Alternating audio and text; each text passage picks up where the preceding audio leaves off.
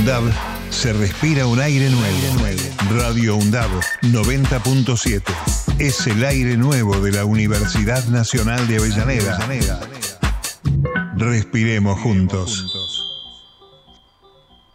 Siempre hay tiempo para apagar el bullicio, porque después del ruido, las ideas.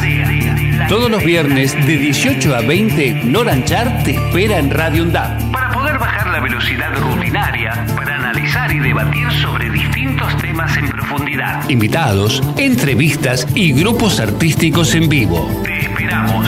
Radio UNDAB, la radio pública de la Universidad Nacional de Avellaneda. Ruido, ruido, ruido. Después del ruido, Ruido, ruido,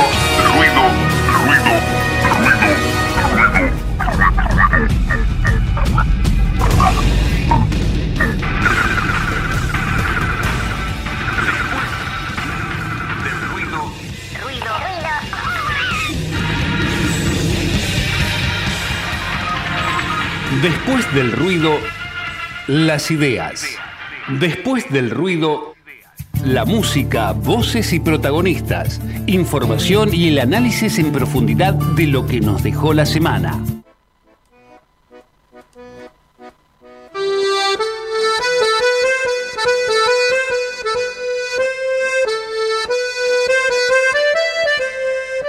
Muy buenas tardes, ¿cómo están ustedes? Nosotros aquí terminando un día eh, con ideas después de haber estado en medio del ruido.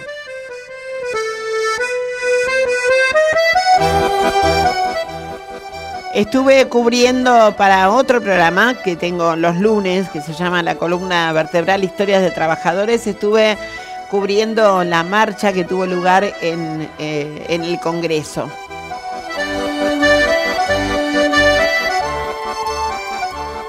La verdad hay un hay unas ganas y hay un, un olfato, una percepción de que por ahí se da vuelta la tortilla, pero más que nada lo que hay es unas tremendas ganas de que eso suceda.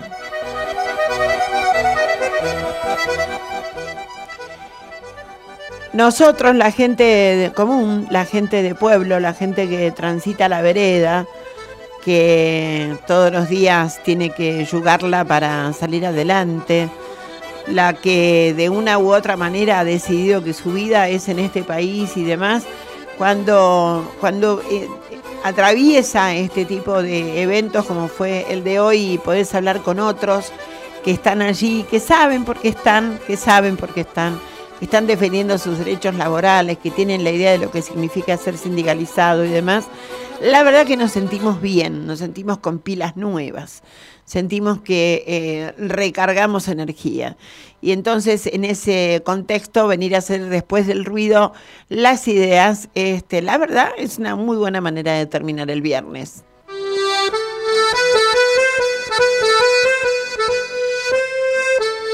Hoy vamos a hablar un poco de economía.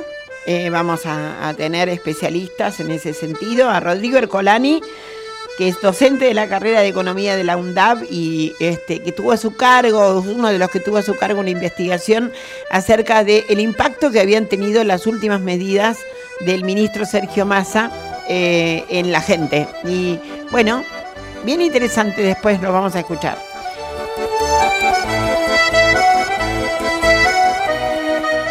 También vamos a charlar con Noelia Villafañe, que es la presidenta de Monotributistas Asociados. Obviamente vamos a hablar del impacto sobre ese sector, pero también de muchas otras cosas.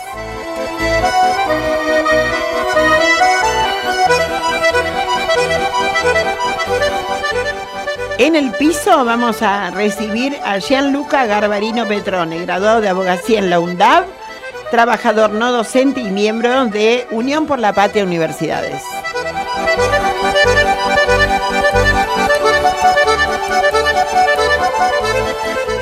Ayer fue un día también muy particular con una enorme marcha en el Congreso, esta vez de, mujeres y diversidades.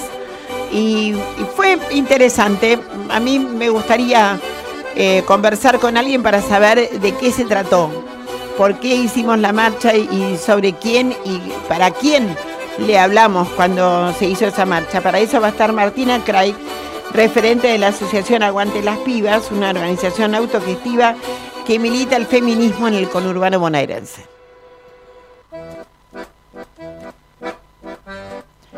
Vamos a tener voces también, audios. Un programa completito. Ahora vamos a empezar por lo que yo elegí como el ruido de la semana. Va.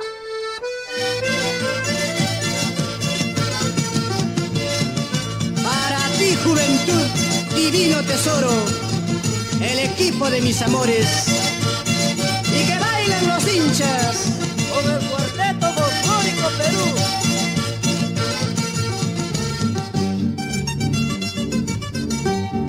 Mi juventud es mi divino tesoro. Mi juventud es mi divino tesoro. Primer consejo. Mucha gente joven mira este canal. La mayoría son jóvenes. No te independices. Vivilo. Son tus padres. Decidieron que vos vengas al mundo porque capaz estaban aburridos. Que paguen ese costo. Que te financien. Si podés vivir en su casa, te vas a ahorrar un alquiler. Si podés ir a comer los domingos, anda a comer los domingos a la casa de tus padres. Ellos tuvieron más recorrido en su vida económica y pudieron ahorrar. Ahora que lo disfruten con sus hijos. No está mal. No sé quién dijo que sacar beneficio financiero de los padres está mal, si a ellos los hace feliz. ¿Querés cambiar el auto?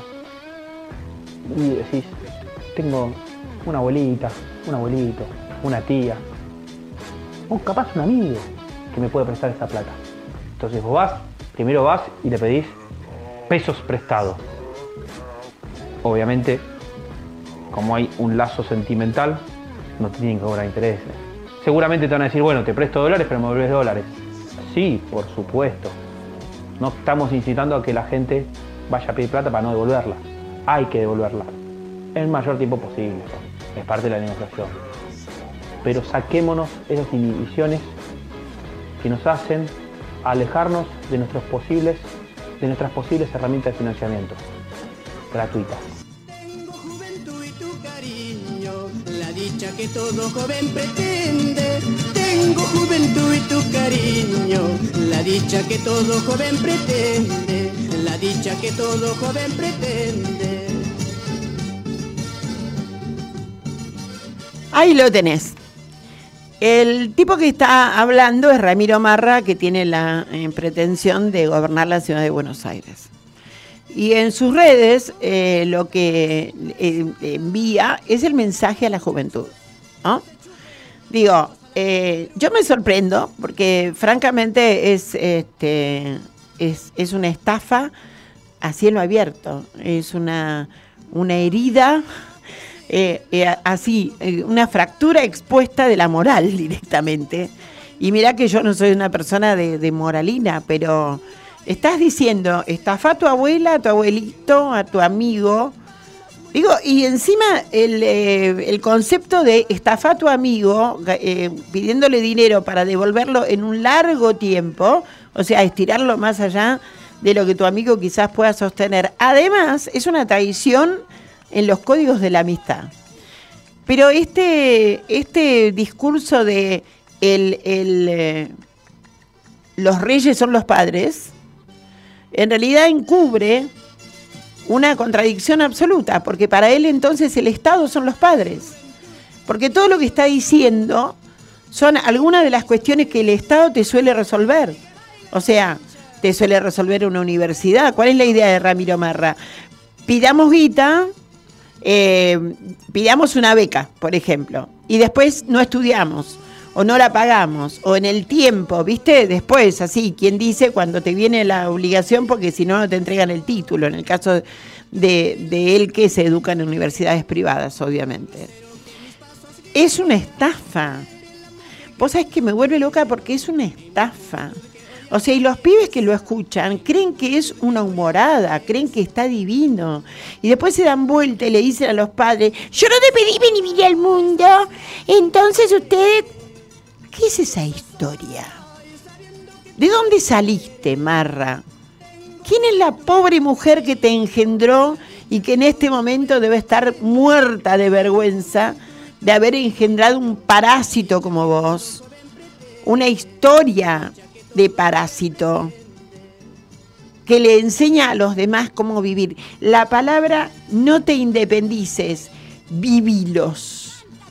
Vivilos. Entonces, sepan aquellos que lo van a votar que Marra no te va a solucionar el problema del primer alquiler. Porque él cree que más que invertir en tu independencia e ir a vivir solo, tenés que vivir a tu papá y a tu mamá. Si es posible hasta los 40, ¿no? Una cosa así, eh, por el estilo.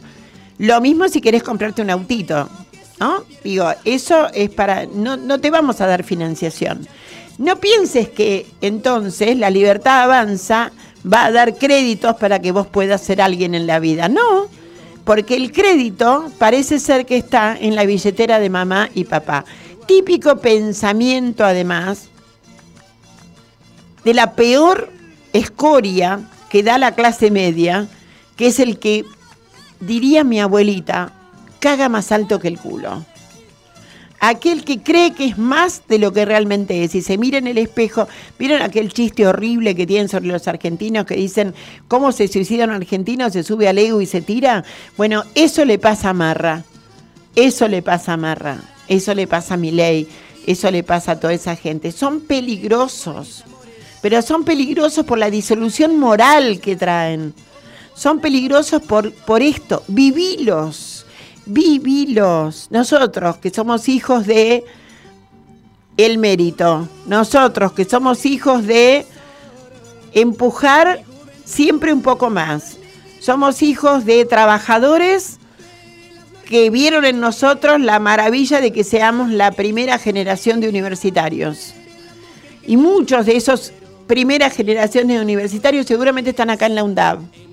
Nosotros que somos hijos de hijo volá, volá, si necesitas alguna vez volver, te vamos a cuidar, pero volá, la vida es tuya, te pertenece, es toda tuya. Y no, la vida es ser un parásito, es ser un parásito. Me cacho en 10, me cacho en 10. Poneme un poco de los twists, que creo que es lo único que se merece.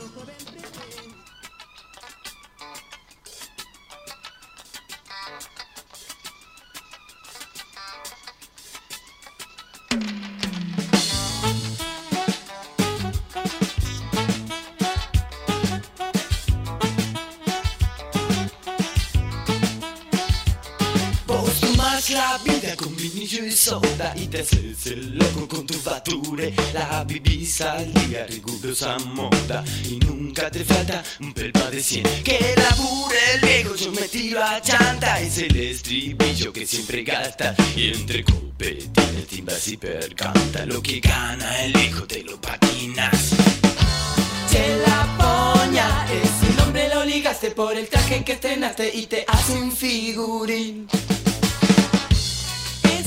Ojos se relamen con la escena del quesito del juez. Sos un fresco, sos un rana, sos una rica banana, sos un buen chocolatín. Sos un fresco, sos un rana, sos una rica banana, sos un buen chocolatín. Sos un buen chocolatín. Sos un buen chocolatín.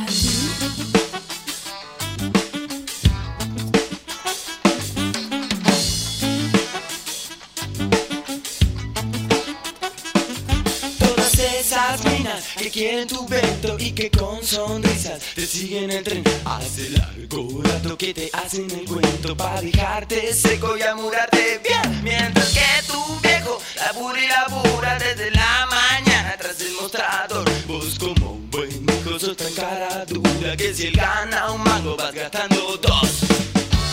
Che la poña, ese nombre lo ligaste por el traje que estrenaste y te hace un figurín. Ese Palm Beach color crema se parece al mismo emblema del helado design.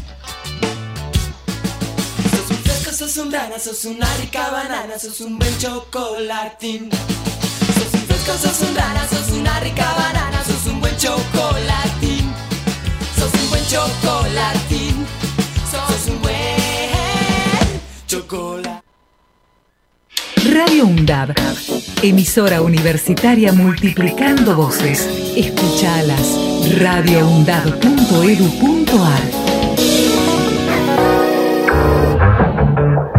Donde estés y cuando quieras, escuchar Radio Undab. Búscanos en Play Store como Radio Undab y descarga la aplicación en tu celular. Búscanos en Play Store como Radio Undab. Como Radio Undab. Donde estés y cuando quieras. Radio Undab. Hacemos otra comunicación. Otra comunicación.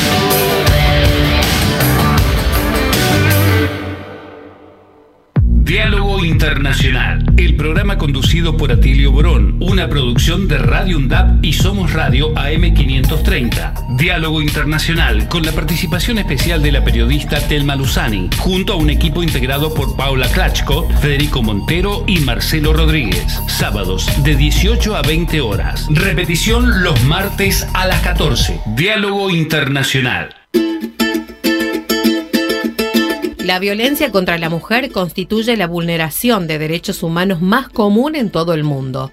Luego de la pandemia, se produjo un incremento alarmante de casos y por eso hoy, más que nunca, decimos basta. La violencia no solo es física, También puede ser política, la que trata de impedir el desarrollo en la vida política de las mujeres, humillando y vulnerando su rol en ese espacio, u obstaculizando el ejercicio de sus derechos y deberes políticos. si vos o alguien que conoces sufre violencia, comunicate al 144, las 24 horas, durante todo el año.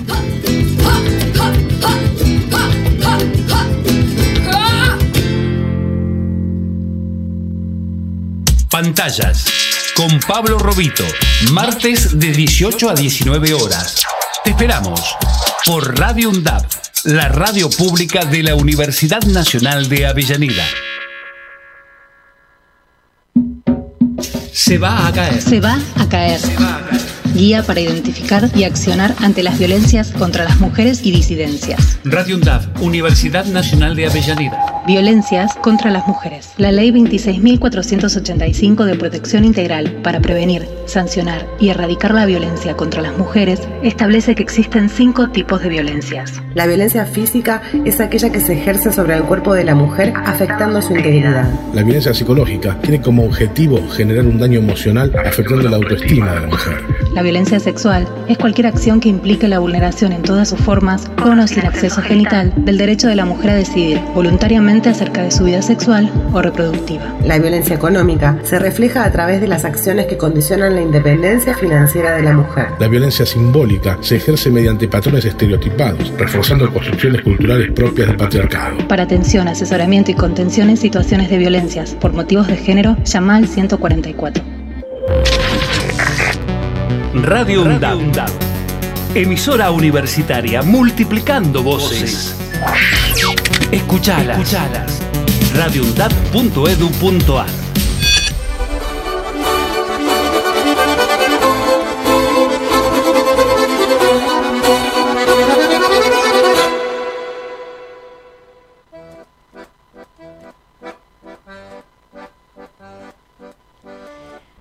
Bueno, y nos vamos a meter de lleno en la economía y en, en lo que eh, Sergio Tomás, yo le digo a, a nuestro ministro candidato, eh, ha estado en estos días elaborando. Digo, respondió, chicanearon, le dijeron si te animás a hacerlo ahora, lo hizo.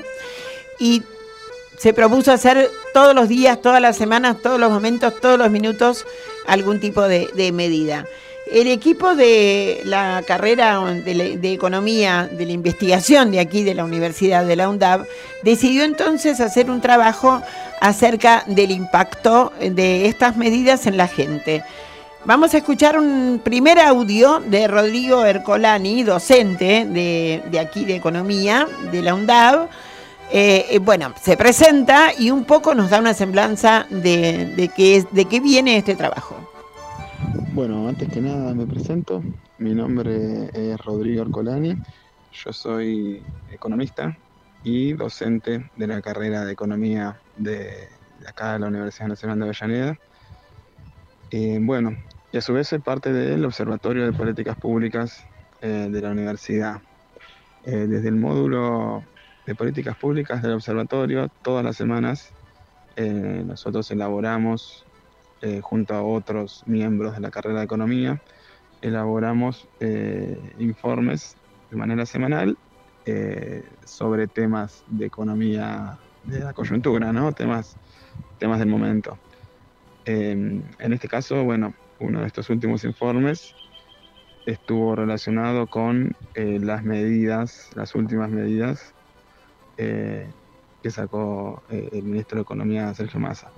Pero bueno, es un, grupo de, de economistas y profesionales de ciencias sociales que, que todas las semanas hacemos un, pequeño informe tocando los temas, los temas de interés, ¿no? El tema de interés relacionado con la coyuntura, con la economía y con eh, con el día a día de, la Argentina. Bueno, hecha la presentación, seguramente vos te estás preguntando cómo trabaja un DAB con este tema, economía de un DAB. Digo, cuál es su, base de investigación, dónde se meten, a quién le consultan, cuáles son las opiniones que recaban. Te lo cuenta Ercolani en este segundo audio. Eh, bueno, en estas semanas uno de los informes que sacamos fue el de las medidas de de Sergio Massa, ¿no? que, impulsó el Ministerio de Economía en estas últimas semanas, eh, todo a partir de eh, los efectos de la devaluación que se dio después de las elecciones de las primarias, ¿no? de las PASO en agosto. Eh, ahí hay que tener bien presente primero eso, ¿no? En marco del programa con el Fondo Monetario Internacional, se le viene exigiendo a la Argentina que devalúe la moneda, ¿no? Esto es el marco de un poco la ideología o la visión económica que tiene el Fondo Monetario. El Fondo Monetario, desde ya que eh, Argentina debe muchísima plata, Argentina es deudor del crédito más grande de la historia que el Fondo Monetario dio a un país, un, crédito que se tomó en el 2018 durante el gobierno de Macri.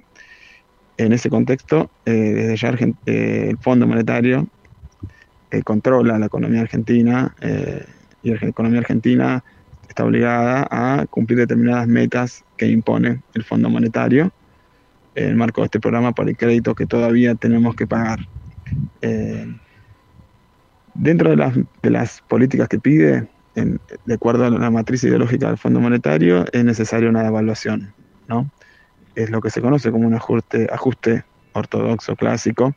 Lo que pide el Fondo Monetario es una devaluación con ajuste fiscal, con ajuste monetario, es decir, devaluar el dólar subir el dólar y recortar el gasto público y a su vez dejar de, emitir moneda para financiar eh, los gastos del Estado. Eso es ya que son políticas que llevan a una recesión profunda y en una recesión profunda pues seguramente existe alguna posibilidad de que sobren más dólares para que se pague la deuda con el fondo. Esta es la lógica que tiene el Fondo Monetario, por eso pidió esta devaluación de acuerdo a las declaraciones del ministro Sergio Massa, eh, el Fondo Monetario pidió una devaluación del 100%, es decir, que el dólar se vaya al doble.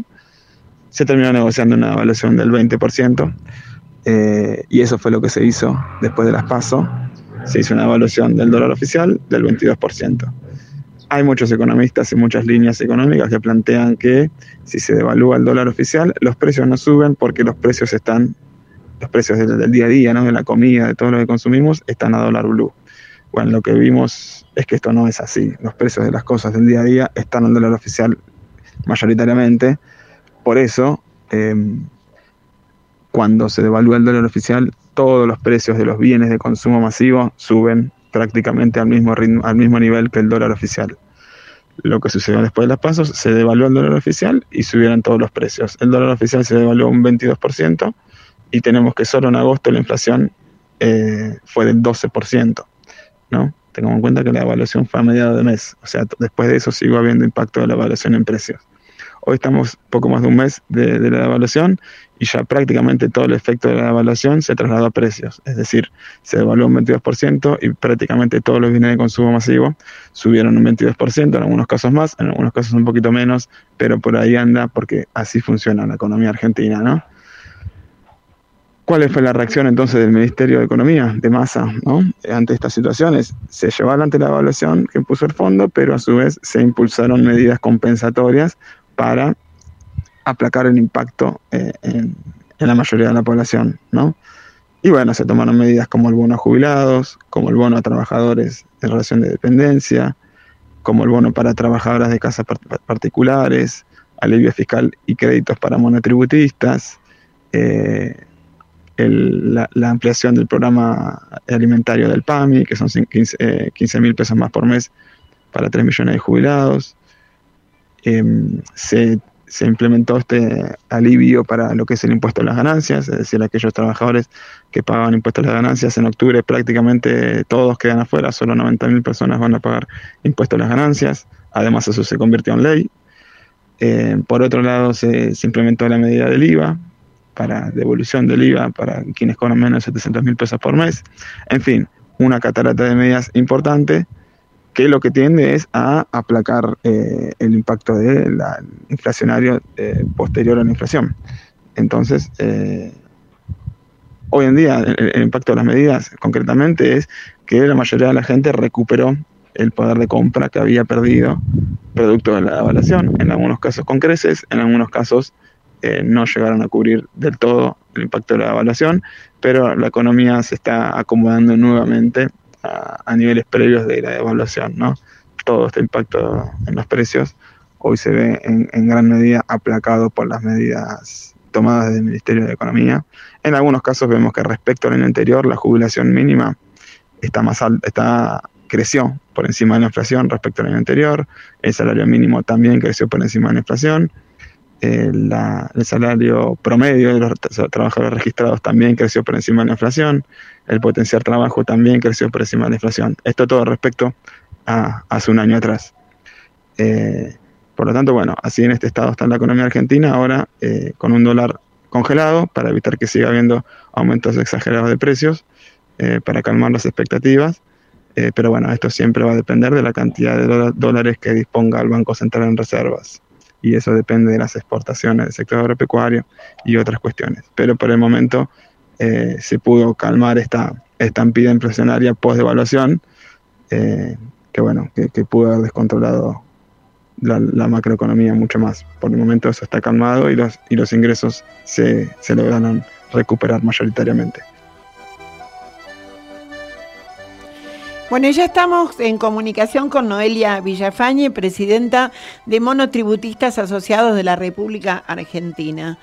Eh, ¿Cómo te va? Nora Anchar te saluda. ¿Cómo estás, Noelia? Oh, hola, Nora, ¿cómo estás? Un placer y un saludo a toda la audiencia. Muchísimas gracias. Noelia, primero eh, cabe, porque para darle un remate a la nota anterior, si sé que la estabas escuchando, me gustaría saber tu opinión acerca del diagnóstico de eh, Rodrigo Ercolano. Veo que que realmente eh, sí tiene sentido lo que dice. Eh, nosotros opinamos eh, parecido de que, a ver, acá hay un claro ejemplo, que estoy en la provincia de Mendoza, ¿sí? Y si los alimentos, por ejemplo, estuvieran al dólar blue, no vendrían los chilenos a comprar. Y acá vos venís, estás el fin de semana y está plagado de chilenos porque sacan, eh, vacían las góndolas porque les sale más barato venir a comprar alimentos acá que en su país. Pero eso más vale habla de la depreciación de lo nuestro que de que estén ellos mal en la economía, ¿no? Claro, claro. Pero digo, ¿por qué? Porque si los alimentos nuestros estuvieran al dólar blue, que es lo que, entonces a ellos no les convendría porque entonces, o sea, ellos lo ven más barato justamente por todo esto. Primero, porque nuestra moneda no vale nada pero por eso. Por eso, digo, está bien, lo lo que digo es nuestra moneda no vale nada porque está comparada con el dólar blue y entonces en ese marco la verdad que mucha discusión no tenemos. Cuando vos vas a la carnicería, por lo menos en Buenos Aires, cuando vas a la carnicería y pasás de 2.500 pesos un, un kilo de asado a 3.400 y en la misma semana subió el dólar, la verdad es que el carnicero está ajustando a lo que se le da la gana y eh, en esto es donde yo creo que Sergio Tomás, le digo yo a nuestro ministro candidato, en donde él está apuntando a que se pueda controlar a futuro eh, el, este tema de la especulación al, ad infinitum. Eh, en ese marco, eh, me gustaría que le contaras a nuestra audiencia eh, cómo es que nace esta organización de monotributistas asociados. Bueno, nosotros nacemos en el año 2019, la idea surge en el año 2005, yo soy contadora, egresada de la Universidad Nacional de Cuyo, y en el 2005 yo veía de que el monotributista estaba muy solo. ¿sí? Que, que nadie le interesaba el monotributista. Entonces, es cierto. En mi ingenuidad de, de, de, estudiante, de, de niña ingenua, dije, claro, pero a nadie le importa el monotributista porque en realidad como están desparramados los monotributistas por los diferentes puntos del país, nadie conoce qué es lo que quiere el monotributista, qué es lo que piensa. Entonces digo, cuando se nucleen los monotributistas y estén todos juntos, el gobierno va a poder saber qué es lo que necesita el monotributista, se le va a avisar al gobierno qué es lo que necesita y el gobierno va a actuar conforme. Qué divina, eh, qué divina ella. Tenía todo bien solucionadito, era un problema de que nos organicemos nomás. Claro, el problema era de que no estén desparramados. Claro. Entonces dije, bueno, hay que hacer algo que los nuclee. Y ahí arranqué con mis compañeros de, de, la universidad a hagamos una asociación, hagamos algo que nuclea al monotributista. Y, y mis compañeros me decían, mira, Noelia, si no existe es porque no va a funcionar. O sea, si no ya alguien lo hubiese hecho. Entonces digo, bueno, pero tal vez a nadie se le ha ocurrido hacerlo. Entonces me dicen, no, bueno, no, yo estoy estudiando, no, no, no tengo tiempo para eso. Y era como que lo veían como algo utópico. Y yo decía, no, porque después nos vamos, a poder, eh, nos vamos a poder sentar con los gobiernos, gobierne quien gobierne, le vamos a poder explicar qué es lo que necesita el monotributista, va a estar bueno, se van a hacer políticas públicas a favor del sector. Y bueno, nada, la cosa es que me llevó muchísimo tiempo, desde el año 2005 que yo lo veía como una idea, hasta el 2019 que lo pude concretar y que pude lograr convencer a personas de formar una asociación, sí. Y ahí arrancamos en pleno 2019, en donde yo dije, bueno, la asociación tiene que ser gratuita, para que no haya una barrera de entrada para el monotributista, para que todos los monotributistas entren y bueno, justamente podamos ponernos todos la camiseta y defender al sector. Y bueno, pensé que con eso, al otro día de que arrancáramos con la asociación, iba a tener una fila de monotributistas esperando ingresar esperando ser representados porque era de manera gratuita. Y bueno, y me encontré con un monotributista desconfiado, sin saber por qué. ¿Por qué querés, por qué querés representarme y de manera gratuita? ¿Qué hay detrás? Claro. Y entonces me encontré con eso, con ese obstáculo, en donde claro, ¿y, para qué no quiero que me represente la asociación? Entonces, no, porque necesitamos políticas públicas a favor del sector. Y bueno, entonces la cosa es que me iba costando, era a cuentagotas, y en el 2020, producto de la pandemia, nosotros teníamos muy pocos asociados. Y en definitiva éramos la única asociación que defendía al monotributista. Y ahí el monotributista, cuando vio que era un sector vulnerable, porque si no trabajaba no comía, dijo, ¿y ahora quién me defiende? Y entonces empezó a buscar. Y apareció el Chapulín Colorado. y ahí ya estábamos nosotros, que ya estábamos con los brazos caídos y bajos, pensando que en realidad er, tenían razón todos, de que si eh, el monotributista era de mirarse el ombligo y no, no quería ser representado y no quería pensar en conjunto, porque digo, tanto nos va a costar que la gente se asocie siendo que es gratis. a mí me llamaba muchísimo la atención. La cosa es que, bueno, en plena pandemia se nos cayó el sistema, eh, colapsaron, colapsó la página web, los monotributistas empezaron a escribir por todos lados de Jujuy a Tierra del Fuego, bueno. Y nosotros presentamos proyecto de ley, eh, pedimos hablar con el presidente de la Nación, eh, estuvimos en contacto con el ministro de Economía de aquel momento que era Martín Guzmán por el tema del crédito a tasa cero, después la flexibilización del crédito a tasa cero. Bueno, nos fue costando eh, ingresar en todo esto de esa vorágine del monotributista que estaba desesperado justamente ante la falta de medidas y bueno, y, así arrancamos y bueno, y después que lo que yo pensaba de que era caótico, tal vez producto de la pandemia y que era algo que bueno, que después de la pandemia ya iba a fluir todo como yo pensaba en los orígenes, bueno, después me encontré de que no, de que de que cuando vos necesitas impulsar algún proyecto de ley para el sector, tenés que convencer a los legisladores y tenés que hablar con legisladores de diferentes partidos políticos para que realmente piensen en el sector y aprueben algo por unanimidad. Ahora, Noelia, a mí me gustaría eh, profundizar en un, en un punto y digo, Eh, si hay un, un, eh, territorio heterogéneo, absolutamente es el monotributista, porque en principio se me ocurren tres o cuatro categorías sociales, no estoy hablando económicas, sociales del monotributista. El monotributista obligado, por ejemplo, y te lo digo yo como periodista, eh, eh, digo, padecí la, eh, el monotributo obligado, es decir, cuando se dejó de, tener colaboraciones de una determinada manera, se, se consolidó una facturación por tus servicios, digamos, ¿no? Entonces pasamos a, a, formar parte de ese, de ese mundo, de ese conglomerado del monotributo. Después están quienes son monotributistas muy bajitos, porque es la única manera que tienen de poder a lo mejor acceder a una obra social, por mínima que sea. Y después están los monotributistas hipermillonarios, ¿no? Que tiene, que es una manera, eh, suele ser una manera de no inscribir sus microempresas o sus pymes, sino que todo el mundo eh, monotributa fuerte, pero no, no existe entonces la relación de dependencia con sus empleados.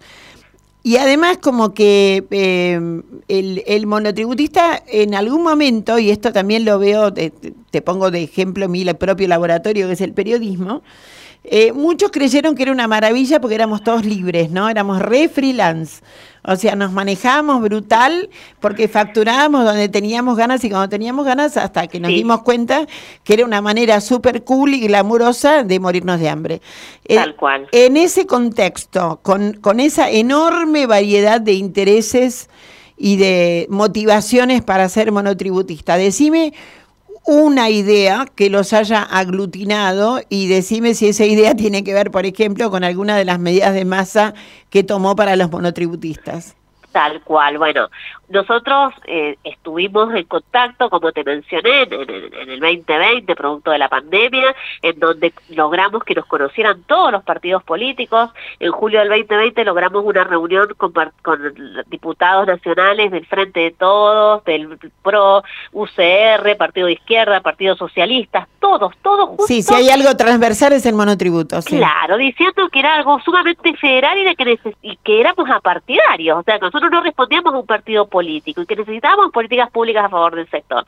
De ahí surge algo que pocos conocen, que es la condonación de deudas un beneficio que fue de condonación de deudas, en donde el monotributista eh, tenía una deuda de 100 mil pesos de capital más intereses, por ejemplo, que algunos tenían deuda de 200 mil pesos, y haciendo un trámite norma se desaparecía la deuda, ya sea monotributista social o monotributista categoría K.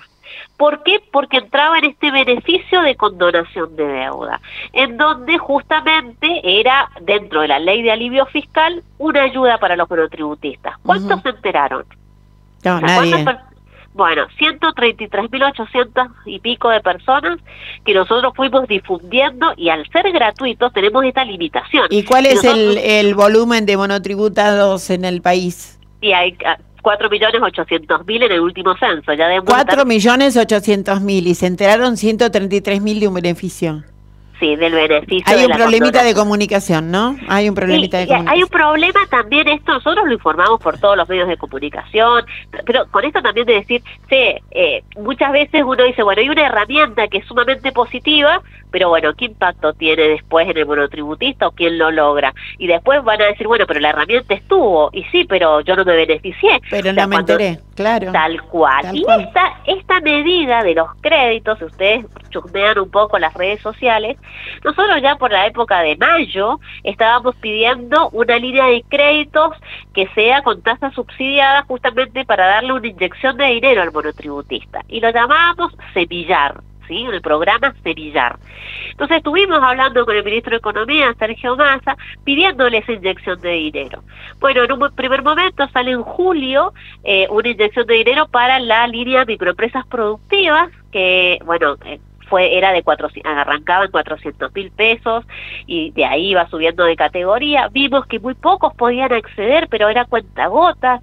Y dijimos, el problema es porque los bancos están viendo las actividades de estos monotributistas y al no encontrar, al encontrarlo en el anexo de, de microempresas productivas, esto tiene que ser libre para todos los Además, salvo que seas un monotributista de los glamorosos, para un banco, un monotributista es una, una señora al que hay que escaparle. Obviamente, pero decía, los, los bancos decían, ¿cómo le voy a prestar 400 mil pesos a un monotributista? La cosa es que después de eso dijimos, bueno, el problema está en las actividades. Volvimos de vuelta al Ministerio de Economía, por favor, eh, escuchen, necesitamos esto, bueno, hasta que convencimos al ministro que lo liberara para todas las, para todas las actividades. Y esto fue eh, a fines de agosto cuando el ministro dice, bueno, independientemente que hagas comercio, servicios o, o producción, vas a poder acceder al crédito. Y ahí estábamos chochos, dijimos, logramos est- esto que veníamos luchando desde mayo, ¿Y lo entonces? conseguimos. ¿Y qué pasó? Y nos encontramos en el camino que después la gente no tenía el dinero. Entonces dijimos, íbamos al gobierno y decíamos, pero no le está llegando el dinero a la gente. Y en los bancos decían, no, pero la gente que viene acá está reventada, vienen con situación 5, o sea, son sujetos que no pueden acceder al crédito. Están en el veraz. Claro, y nosotros decíamos, no, es gente bien, si nosotros sabemos lo que están yendo y nos están diciendo. Entonces estábamos entre eso y yo me cansé en un momento enorme. Dije, ¿cómo hago para convencer al gobierno que los locos y desquiciados no somos nosotros, sino que los locos son Los los, bancos. bancos? Entonces digo, me tengo que enfrentar a los bancos. Entonces teníamos todo el relevamiento, pero digo, bueno, arranquemos con el Banco Nación, que es federal, que desde Jujuy a Tierra del Fuego tiene sucursales. ¿Y cómo Si te fue? saben- Bien. Bien, pero ¿por qué? Pero te digo que me costó 8 kilos, que es lo, lo único positivo de esta lucha. ¿Ocho kilos hacia arriba o hacia abajo? Hacia abajo. ¡Ah, genial! Fue lo único positivo porque he estado, eh, me lo tomé como una batalla personal. ¿Por qué? Porque mandamos a 1.278 monotributistas desde Jujuy a Tierra del Fuego a minar las ah, sucursales bancarias. A pedir. Directamente. Ajá, iba el monotributista a preguntar, primero como si nada. Hola, sí, quería saber el, el crédito para monotributistas. No, no existe, es anuncio nada más. Entonces esa era la primera entrada. Eh, no, mira, yo sé que está, porque está la reglamentación y necesito saber eh, ya con información. Ah, sí, sí, sí, pero es para un listado. ¿Cómo para un listado? Sí, un listado que acá solamente en esta sucursal era para cinco. ¿Cómo que era para, un- para cinco? Y entonces empezaron, bueno, y teníamos todo ese relevamiento y ahí cuando yo veo todo este relevamiento que me encuentro leyendo y leyendo y leyendo casos para encontrarle la punta al ovillo, descubro algo. Y acá es algo importante que, nos tenemos que detener para entender. A ver, si vos tenés un banco que se llama Banco Norma, ¿sí? Y yo soy el gobierno. Y te digo, Norma, mira, yo necesito que vos le des crédito a los monotributistas. Y vos decís, dale, bueno, yo te voy a subsidiar la tasa. O sea, 60 puntos te van a pagar los monotributistas, 60 puntos te voy a subsidiar yo. Bueno, le tenés que dar a la categoría A y B un millón doscientos mil pesos. Pero si ese monotributista sacó el crédito a tasa cero en su momento y lo pagó en tiempo y forma, le vas a prestar un millón ochocientos mil. Bien. Bueno, si es categoría C, D y E, le vas a prestar 2 millones. Pero si ese monotributista sacó el crédito a tasa cero y lo pagó en tiempo y forma, le vas a prestar 3 millones. ¿Pero los bancos te accedieron a eso? Sí, pará, ahora están firmando y ya tengo acreditados créditos. Por eso es la, es la parte final, pero te cuento. Sí. Y te digo, Banco Norma, si el monotributista es categoría F hasta la categoría K, le vas a prestar 4 millones. Pero si el monotributista sacó el crédito a tasa cero en tiempo y forma, le vas a prestar 6 millones. El Banco Norma entendería de que hay un universo general con un límite más pequeño y un universo especial o específico para los límites más extensos, ¿bien? Que son los buenos pagadores del FOGAR, los que sacaron el crédito a tasa cero y lo pagaron en tiempo y forma. Cuando yo empiezo a detectar a quienes les estaban dando el crédito, descubro que eran esos valores, un millón ochocientos, tres millones y seis millones. Entonces dije, acá está. Los del listado que se están guiando son de los buenos pagadores del FOGAR. Claro. No están yendo al otro No universo. están abriendo el juego a los que nunca habían tenido un crédito. Claro, entonces cuando descubro eso, empiezo a presionar al Banco de la Nación. Y empiezo a ver primero que les decían que las tasas eran variables, después algunos les pedían manifestación de bienes, listado de bienes de uso, bueno, eh, que se abrieran una caja, de, una cuenta corriente, les empezaron a pedir trabas, trabas, trabas, y digo, pero si esto es sin análisis crediticio, si esto es 100% garantizado por el FOGAR, si yo sé cómo es el programa, porque nosotros somos parte del programa, porque es un hijo nuestro el programa, ¿por qué el banco lo está distorsionando, lo está mal implementando? Y entonces arrancamos con esto de mandarle una nota a Silvina Batakis con todo lo que habíamos detectado. ¿sí? Y, ahí- Silvina Bataki te llamó, eh, la, la directora de Silvina Bataki te mandó a la numeróloga. bueno, no, no, no, no me mandan, no sé si habrá estado en ese momento, pero no. O capaz que hubiese hecho alguna predicción, hubiese estado bueno como para saber qué, era lo que pasaba, encontrábamos la punta del oído más fácil. Pero bueno, en definitiva, ¿qué pasó? Eh, yo me encuentro en un momento en donde estaba quejas, quejas, reclamos, reclamos, en donde yo hablo con la gente del banco y digo, miren, yo estoy sosteniendo hoy una bomba, necesito que alguien me responda la nota que hemos mandado porque esta bomba explota y a mí no me va a explotar. Entonces me hablan desde la cúpula del Banco Nación a decirme de que era un problema de implementación que ya se iba a solucionar y que el día martes de, de la otra semana, o sea, estamos estoy retrocediendo en el tiempo, o sea, por Sí, el martes sí. anterior, iba a haber una reunión con todos los gerentes. Entonces yo dije, bueno, si estamos de acuerdo y nosotros tenemos razón de lo que estamos diciendo y que el programa es así como nosotros lo decimos, yo quiero estar en esa reunión para garantizarme que después eh, los ge- gerentes no salgan con un domingo 7. Entonces me dicen, no, la reunión es interna, no vas a poder estar. Sí, yo quiero estar. Le digo, porque además te voy a llevar el relevamiento para que vos veas cuáles son las sucursales que más mienten y cuáles son las sucursales que más funcionan. Ah, mal. impresionante, me encantó. Entonces me dicen, me dice eh, Gastón Álvarez, que es una de las personas de la cúpula del Banco Nación, me dice, no, Noelia, mandámelas por foto al relevamiento y yo lo voy viendo. Le digo, Gastón, ¿vos te pensás que yo me voy a pasar todo el fin de semana las 24 horas sacándote fotos y mandándotelas? No, yo te las voy a llevar el día de la reunión. Y por eso es importante que me invites. Si querés tener la información, me invitas. Si ¿Y no qué querés pasó? tener la información... Y bueno, me invitaron. Tanta Claro. presión. ¿Y qué pasó? Bueno, ¿Y qué pasó con la reunión? Digamos, pasó? dejarte En la el, café, que fue- le- el café les quedó atragantado y después Bueno, el martes, que fue este martes eh, pasado, la otra semana. Ahora. Bueno, ahora, o sea, esta semana no, la anterior, voy a la reunión. Bueno, en primer fila me van a encontrar en- con un saquito blanco y un, un pantalón blanco inspirando paz y amor en la primer fila. ¿sí? esa va a ser la foto con la que vamos a ilustrar esta nota de la UNDAB. Entonces, ¿qué hice? Y esto se los doy así como primicia para que ustedes eh, puedan conocer el trasfondo, porque ustedes van a ver como una parte y yo les voy a contar qué pasó detrás de escena. Bueno, estaban la gente de producción hablando, todos de acuerdo, todo lo que nosotros dijimos, sin análisis crediticio, que no le iban a poner obstáculos, todo había quedado todo impecable. Entonces yo digo, yo me tengo que garantizar de mirar a estos gerentes y decirles que yo voy a monitorear a estos monotributistas cuando vayan. Y si yo me quedo calladita acá aplaudiendo, ellos no me van a conocer. Entonces, yo me levanté. Me levanté cuando estaba casi a punto de terminar la reunión y dije, tengo una consulta para hacerle, o más que nada una aclaración.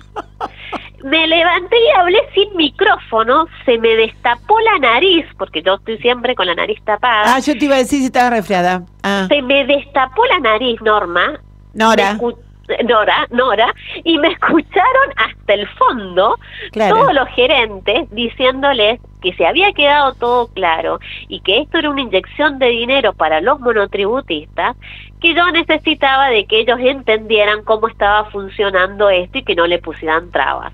Porque nosotros desde la Asociación de Monotributistas Asociados República Argentina íbamos a estar monitoreando todos los casos. Y ahí queda la grabación mía hablando, hablándole a la cúpula y hablándole a los gerentes, pero no es que me invitaron a mí a dar mi punto de vista y me dijeron, Noelia, levántese y hable. Y no, col- yo me levanté. Colorín Bueno, colorado, la, colorín la colorado. medida fue anunciada. Sí, Ahora tenemos que tenemos que monitorear esto y vamos Ya a tener estamos monitoreándolo. En un 90% las sucursales Sí. están funcionando. Ah, decís, perfecto. cuando los, cuando los gerentes decían yo le voy a dar 6 millones a los monotributistas, pero ni por casualidad, hoy están acreditando 6 millones a aquellos que necesitan 6 millones. Bueno, Y, y hay algunos que Sí. están trabados, que les dicen no hay cupo porque ahora la nueva eh, la nueva traba es no hay guita. No hay cupo, pero el cupo está, entonces ahí nos avisan a nosotros y nosotros decimos, ¿qué pasa que no hay cupo? Hay que reasignar cupo, tenemos que avisar a alguien para que reasignen cupo y bueno, y estamos ahí en el medio interactuando para que los monotributistas puedan hacerse ese dinero Bueno, porque es la- el programa existe. Es la historia de Hood Robin y la historia de, de David y Goliat. Me encantó. La verdad que me encantó, me encantó. Vamos a, tengo que cortarte porque tengo, mm, se me va acabando el los tiempos de, de la radio. Pero lo que sí te digo, bueno, por un lado te felicito. eh, y por el otro lado, realmente, este, ojalá hubiera más voluntades y, y más pasiones puestas en juego a la hora de querer conseguir algo, ¿no? Y entonces, sí, tal cual. yo- Y que no sea tan difícil, sí, que sea pero, como más pero es que sí, fluido. y pero si es difícil que haya voluntad de cambiarlo, porque la sí. verdad que todo lo que viene es difícil. ¿Para qué te voy a engañar, eh, Noelia? No hay no hay cosas fáciles en el horizonte. Lo que sí tiene que haber es voluntades como la tuya. Te felicito y vas a ser una visitante asidua, me parece, de este lugar para irnos contando y todo. Además te quiero hacer una sola pregunta y contestármelo muy cortito. Eh, ¿Vos tenés pibes? ¿Tenés hijos? Sí, tengo un bebé de un añito y medio que amamanta y tengo uno de siete años. Bueno, amaría ver cómo sos cuando les contás a los pibes un cuento, porque me divertiría muchísimo ver el, el desarrollo, desenlace y el nudo de la cuestión. Un abrazo, Bueno, ¿eh? Un abrazo, Nora, y bueno, los monotributistas que nos están escuchando, que visiten la página web que es www.monotributistasasociados.com.ar, ahí hay un número de WhatsApp, escriben, les empiezan a llegar respuestas automáticas y de esa manera los vamos ayudando. Un beso muy grande para todos. Un abrazo.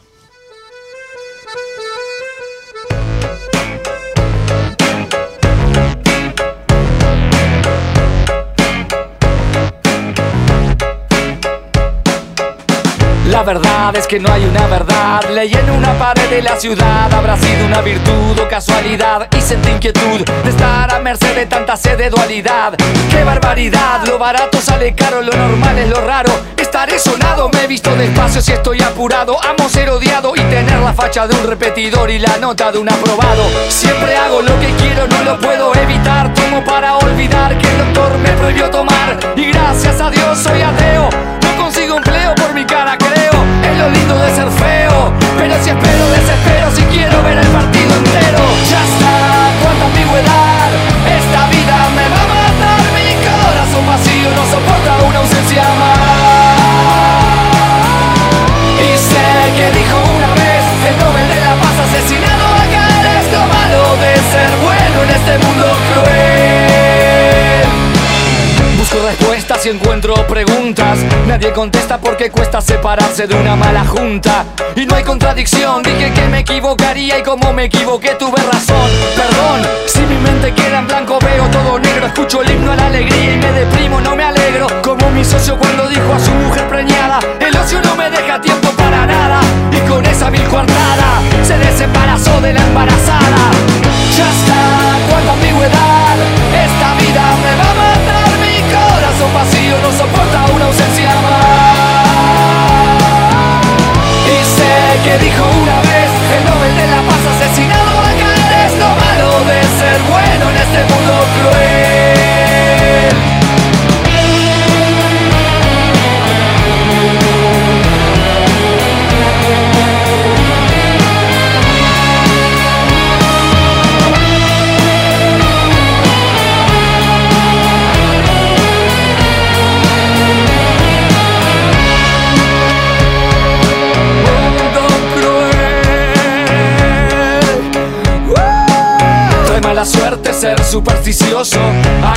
Un círculo y se vuelve un círculo vicioso. Soy cauteloso y juro seguro que todo es dudoso. ¿Cuántas veces dije no queriendo decir sí? ¿Cuántas veces presentí el principio del fin? ¿Cuántas veces dije sí queriendo decir no? Es así. Como te digo una cosa, te digo la otra. ¡Qué horror! Hasta mis debilidades son más fuertes que yo. Ya está, cuánta ambigüedad. Esta vida me va a matar. Mi corazón vacío no soporta una ausencia más. Y sé que dijo una vez el Nobel de la Paz asesinado acá es lo malo de ser bueno en este mundo cruel. Ya está, cuánta ambigüedad, esta vida me va a matar, mi corazón vacío no soporta una ausencia más. Y sé que dijo una vez el Nobel de la Paz asesinado ser bueno en este mundo cruel.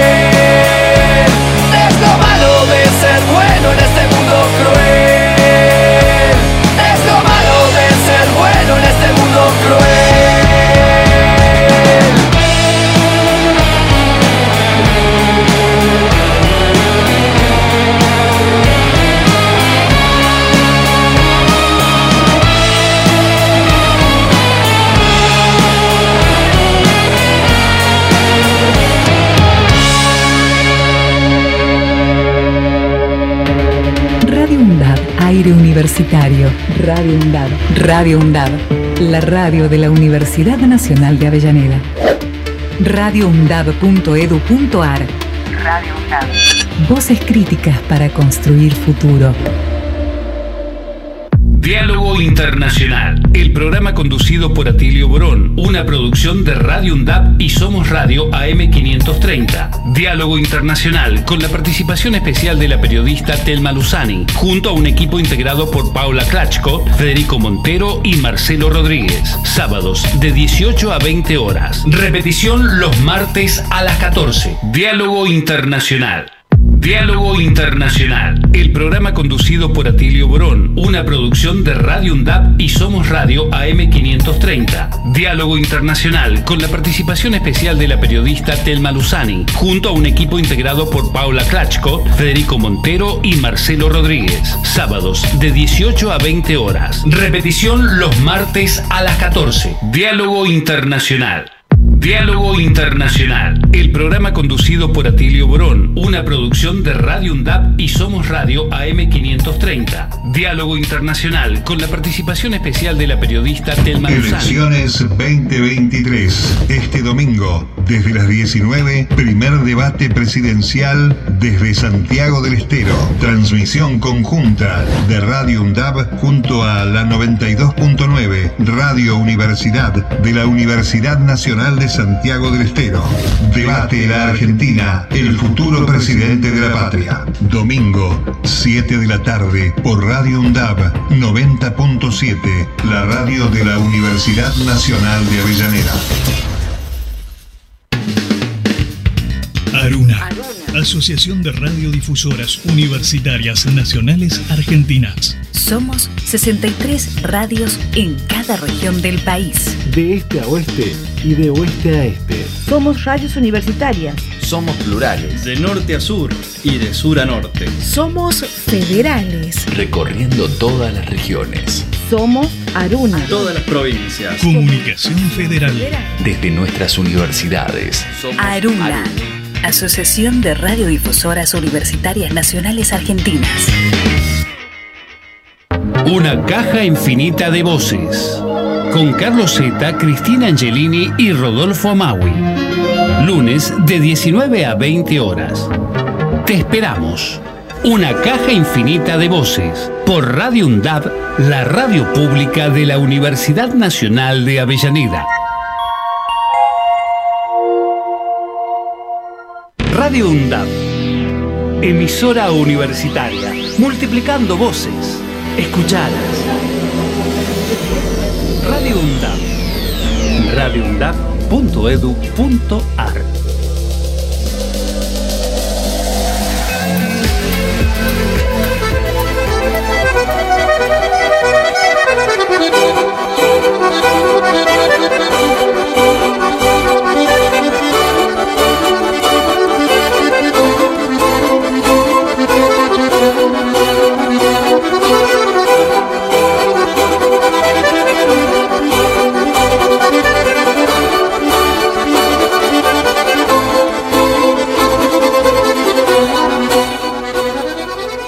Bueno, y después de una nota francamente muy interesante, la de recién, muy, sobre todo muy divertida, con la, compañera de Noelia Villafañe, presidenta de Monotributistas, vamos a otra nota interesante, esta vez en piso.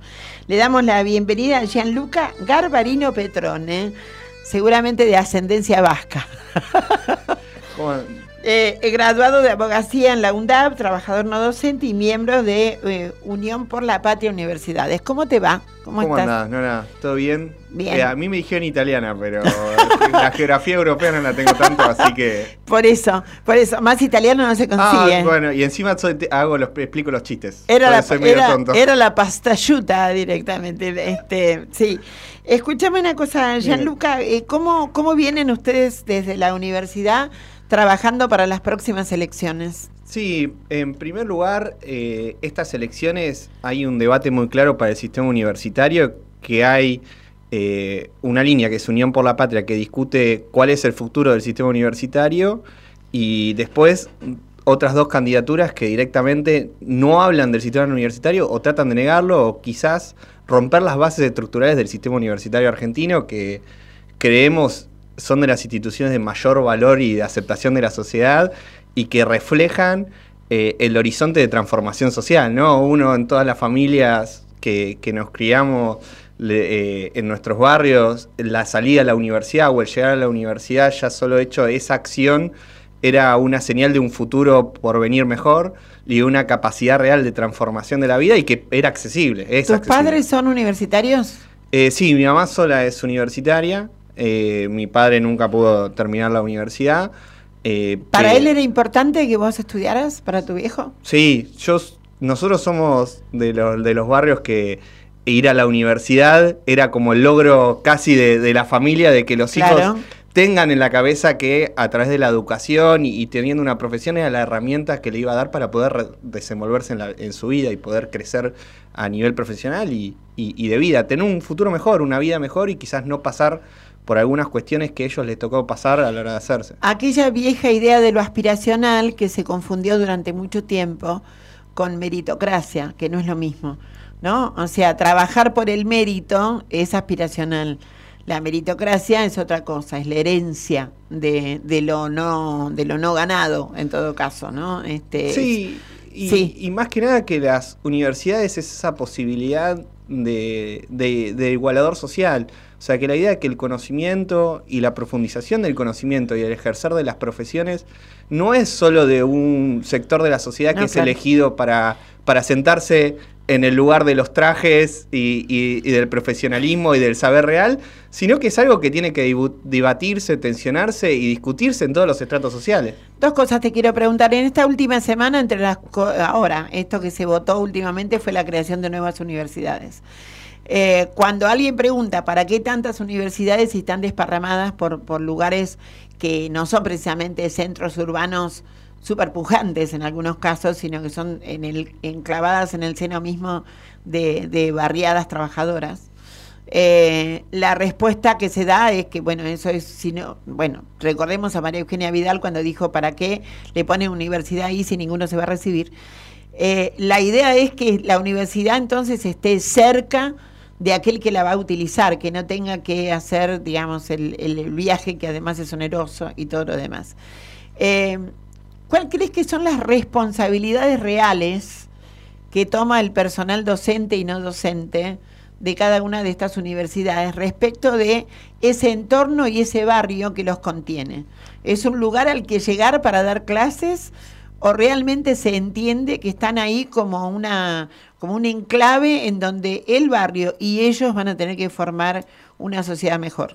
Sí, la realidad es que el proyecto de estas universidades viene también desde una discusión ideológica, eh, porque las universidades son el espacio de discusión de las ideas y de la ideología en el sentido de hacia dónde, qué perspectiva tenemos de la profesión, de la vida, del mundo, qué universo es el que nosotros creemos mejor.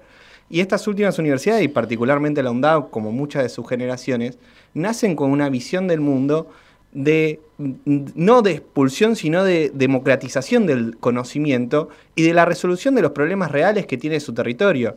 Porque ya la universidad no es ese centro sagrado en el cual quizás a lo Aristóteles de los filósofos que estaban allá pensando qué iba a ser de la vida, sino que es la universidad la que se compromete en conjunto con su territorio, porque es el territorio.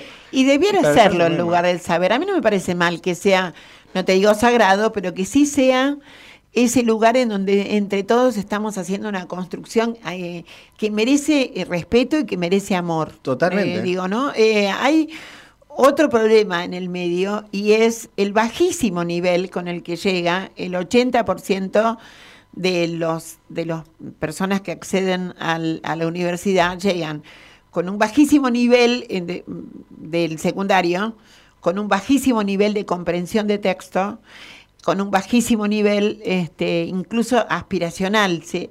Y además, eh, la primera pregunta sería, ustedes, quienes están integrando ya los staff de las universidades, ¿cómo manejan la frustración de los pibes cuando están empezando a acceder a un material al, al que eh, no, no pueden llegar? Sí, no. En primer lugar, habla del compromiso con el trabajo para que todo proyecto universitario que es un proyecto de vida que quieras realizar pueda concretarse.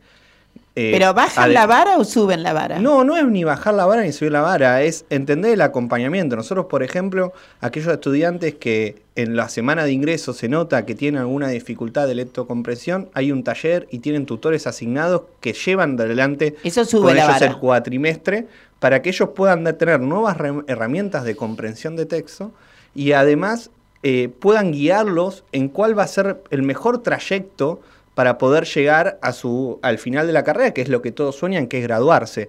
Digo, no, no creo que la discusión no es eh, que nosotros bajamos la vara para que se queden y no frustrar eh, No, esa discusión, es sino que que, lo que es tiene que, que- ver cómo las universidades acompañan los procesos Esa para generar vara- un conocimiento crítico. Esa vara es la que han bajado en el secundario, donde los pibes pasan sin dar exámenes o pasan. Porque, digo, ha habido un montón de Sí, confusiones en educación que tiene que ver con este asunto de no los frustremos, tienen que pasar lo mismo. Entonces, hay una generación de gente que no sabe manejar la frustración y, y es complejo no saber Sí, manejar la eh, frustración. yo, yo creo que particularmente es un tema, sí entiendo de la- eh, que a nivel educativo eh, la Argentina con el sistema de educación pública y con la obligatoriedad de la escuela secundaria y también pensando el desguace que sufrió la educación hasta no hace muchos tiempos en la base de los procesos de formación de los profesorados, la infraestructura, el acceso de la educación pública, eso. el financiamiento a la educación privada, Leo, porque quizás la brecha en la que se discutió es que quienes podían acceder a, un mejo- a una mejor calidad de vida o mejor dinero podían acceder a una educación privada que les ofrecía un mejor servicio educativo.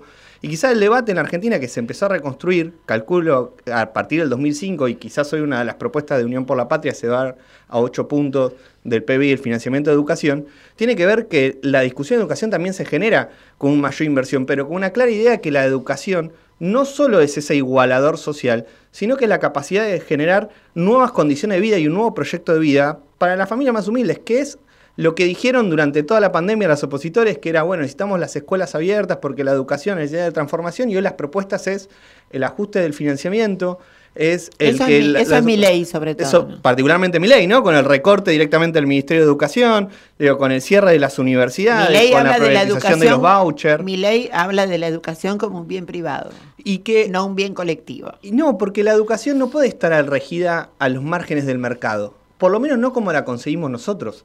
Porque nosotros entendemos que la educación es aquel salto de calidad que a nosotros nos permite identificar realmente qué queremos hacer. Digo, y también el macrismo pensaba que la educación nos tenía que preparar para la incertidumbre. Porque esto es lo que había dicho Esteban Burrich cuando era ministro de Educación. ¿Y qué es esta idea de pensar la incertidumbre? A ver. En realidad nosotros lo que tenemos que, que pensar es que la educación nos da la herramienta para poder desarrollarnos individualmente y colectivamente en una, una cuestión generacional. Digo, Pero no hay una a ver, a ver, todo. paremos un poquito ahí. Sí. Me gustaría saber eh, por qué te parece mal que se prepare, que la gente, que nosotros, que todas las personas que habitamos este país y el mundo, nos preparemos para las frustraciones y nos preparemos para las incertidumbres si la base misma de la educación significa que seas un individuo capaz de tener cada día más dudas que certezas, porque la certeza no avanza y la duda empuja. Sí, pero la educación es ese motor de poder hacer esas preguntas y también encontrarle respuestas. Claro. Pero la incertidumbre que se planteaba era la necesidad de no saber qué es lo que vas a poder hacer con tu herramienta educativa, no saber si con tu salida profesional vas a poder generar un empleo o no, si realmente sirve estudiar o no estudiar, si sirve problematizar la historia, Claro. si sirve tener una mirada desconstruida, porque siempre el la problema es para qué nos preguntamos. Si nos preguntamos para construir una sociedad mejor, si nos preguntamos para poder detectar cuáles son las falencias que nosotros tenemos y cómo construimos una forma mejor de una sociedad, o si directamente nos preguntamos porque no puedo preguntarme otra cosa porque mi, mi sociedad está totalmente rota. Está rota. Y sí, y hoy está. Está rota. Entonces, tenemos la certidumbre de que la incertidumbre nos, a- nos agarró a todos en el medio. Y no, yo pertenezco a una generación que tenía la, la, no la certeza, pero tenía, había como un caminito que era seguro. Si vos estudiabas, después conseguías trabajo. Generalmente muchos de nosotros hemos estudiado y trabajado en forma paralela. Sí, igual yo, ¿eh? No es algo que... Claro, claro, cambiado. empezamos a trabajar los pero pero no no no es el común y no porque no tengan ganas, sino porque en muchos casos eh, son tan precarios los trabajos que no les permiten lo- el tiempo de estudio o en otros directamente no está la cultura hoy de que a los 18 años y además no hay laburo. No hay laburo para los 18 años. Entonces, eh, digo, es muy complejo que un pibe rapi, por ejemplo, este, con, con, con la adrenalina que tiene puesta donde está, al mismo tiempo se pueda sentar tranquilamente a, a leer el Código Penal. Por, No, por no, yo, eh, yo creo que hoy el problema grande que tiene la educación, que es algo que también repite, repite mucho nuestro rector, es que el problema no es el acceso, sino la permanencia y la, La graduación. permanencia, lo ¿Cómo mismo. hacemos, cómo hacemos para que en, en el nivel de desgranamiento social que nosotros tenemos, de la crisis en la que está sometida la Argentina, podemos hacer que la educación universitaria sigue siendo ese motor social ascendente? Porque la realidad es que los graduados de nuestras universidades nacionales son demandados. Son, eh, pueden insertarse en el mundo profesional y acceder a trabajos de mejor calidad. claro. Digo, porque un universitario probablemente no haga rapi. Digo, y no hablo por, por una cuestión de, de- de- de condiciones, sino por el acceso que te permite un título Claro. universitario a, a calificación de otros puestos de trabajo. eh, pibes, eh, yo eh, tengo como un par de, de- de- de casos por ahí dando vuelta, eh, que estudian, sí, uno de ellos estudia filosofía, entonces encima tiene el estigma de que está estudiando algo que es improductivo, ¿no? No. Porque si estudiara, eh, no sé, ingeniería industrial o electrónica, le Bueno, dirían pero algo. ojo, porque Massa cuando anunció este proyecto de ley de 8 puntos dijo que iban a haber becas especiales financiando la robótica, eh, la informática y también la filosofía, Sí, claro. como ciencias necesarias claro. para claro. el repensar la Argentina que Se que puso muy que hacer. contento, mi Rappi se puso muy, muy contento cuando escuchó esto, pero digo, independientemente de eso, esto que vos estás diciendo, que el desafío es la permanencia, se te da, en- eh, primero se da en la primaria, el desafío de la permanencia, y después se da en la secundaria. Hoy por hoy tenemos un porcentaje que no quiero macanear, pero es altísimo, por lo tanto no digo ningún número, de gente que se va del, del proceso educativo. O sea, que, que llegar, los que llegan acá ya son triunfadores Sí, porque lograron atravesar la, la barrera de llegar y sin embargo llegan con dificultades. En una sociedad que sí está rota. Si no, no existiría mi ley. si no, no, rota. totalmente. Vos im- imagínate que también nosotros venimos, fue un proceso los dos años de la pandemia que hubo una desconexión de la sociedad total y donde las escuelas públicas fueron las que tuvieron el mayor problema para poder continuar, darle la continuidad pedagógica, que necesariamente tenía que ver con, los, con, con los, el acceso a los recursos, los medios tecnológicos Mm. para la continuidad de clases. Hay un montón de factores que lo que la pandemia nos volvió a demostrar es que nosotros primero veníamos de cuatro años de un gobierno que ya había empezado a notar aún más la desigualdad de esta sociedad.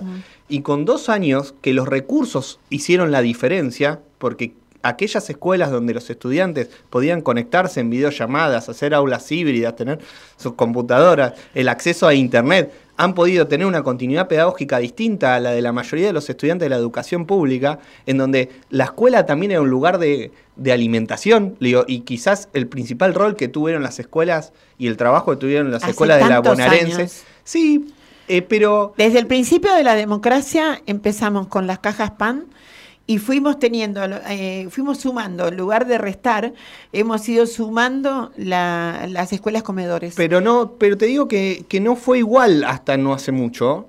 Eh, Leo, durante fines del 2015 nosotros terminamos un gobierno donde las, la prioridad de las escuelas no era la alimentación.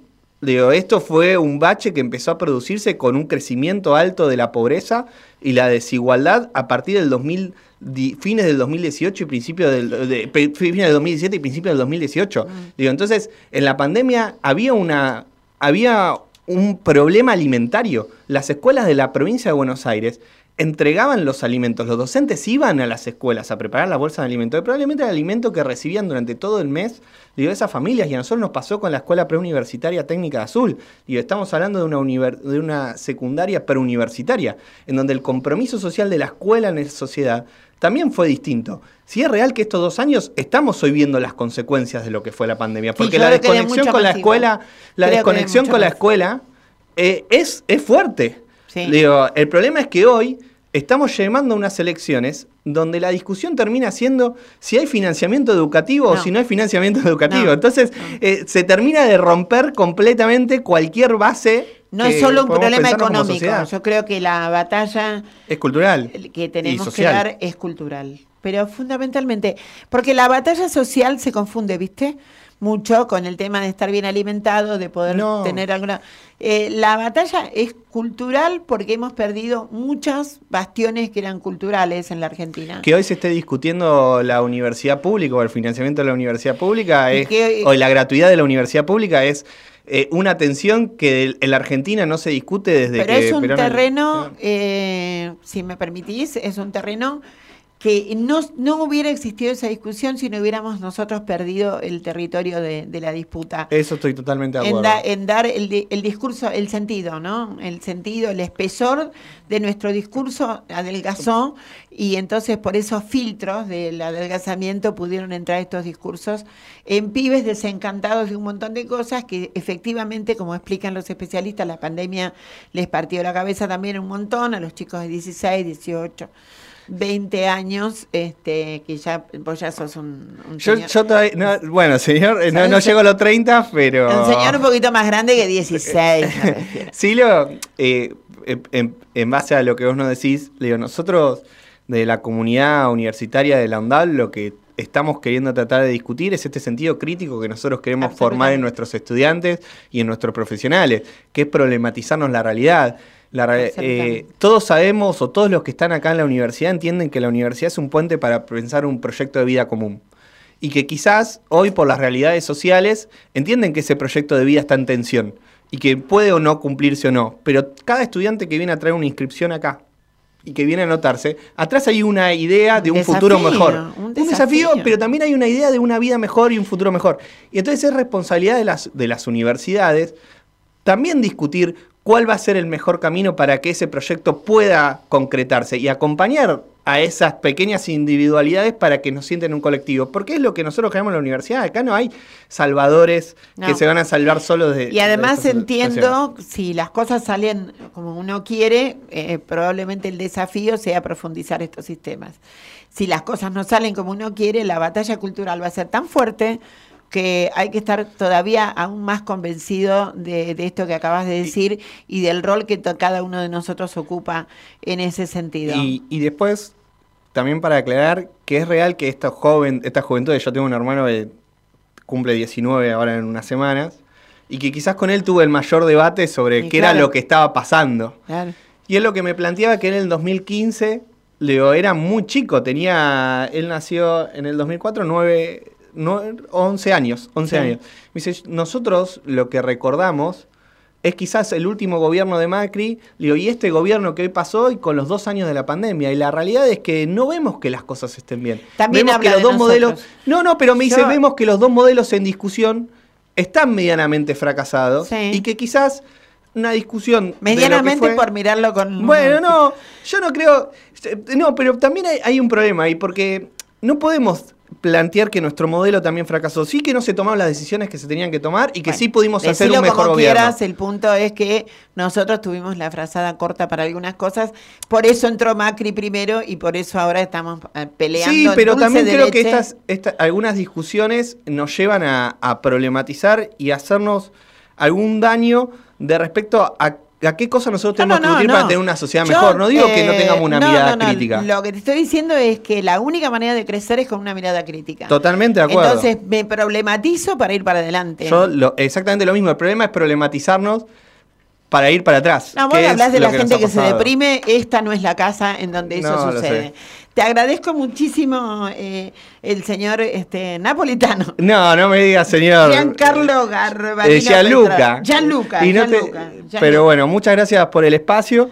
No, y... estás, sos invitado permanente a la casa. Bueno, me encanta, me parece Cuando bien. tengas algo para contar y sobre todo me va a interesar mucho a ver cómo, cómo reacciona la comunidad universitaria frente a las Y en elecciones. eso estamos trabajando, como también trabajamos en el 2018 cuando las universidades tenían Claro. una emergencia presupuestaria y siempre nuestro objetivo es seguir pensando en este en este individuo crítico capaz de repensar su sociedad y acompañando a la universidad que con esta identidad de poder pensar un futuro mejor. Como dijo Massa en, un, en una entrevista reciente que escuché muy larga con Fantino, yo aspiro a que todo el mundo esté subido a mi mismo barco y que no quede nadie abajo para tirarle la, la- este, el salvavidas. Yo aspiro a lo mismo. A que Un país para todos. a que volvamos a estar en el mismo barco. Muchas gracias. Gracias no, a no, no. Ahora poné la musiquita y después entra el rector. darles un estreno, eh, ya el segundo estreno. Se llama Costumbres Argentinas y dice así.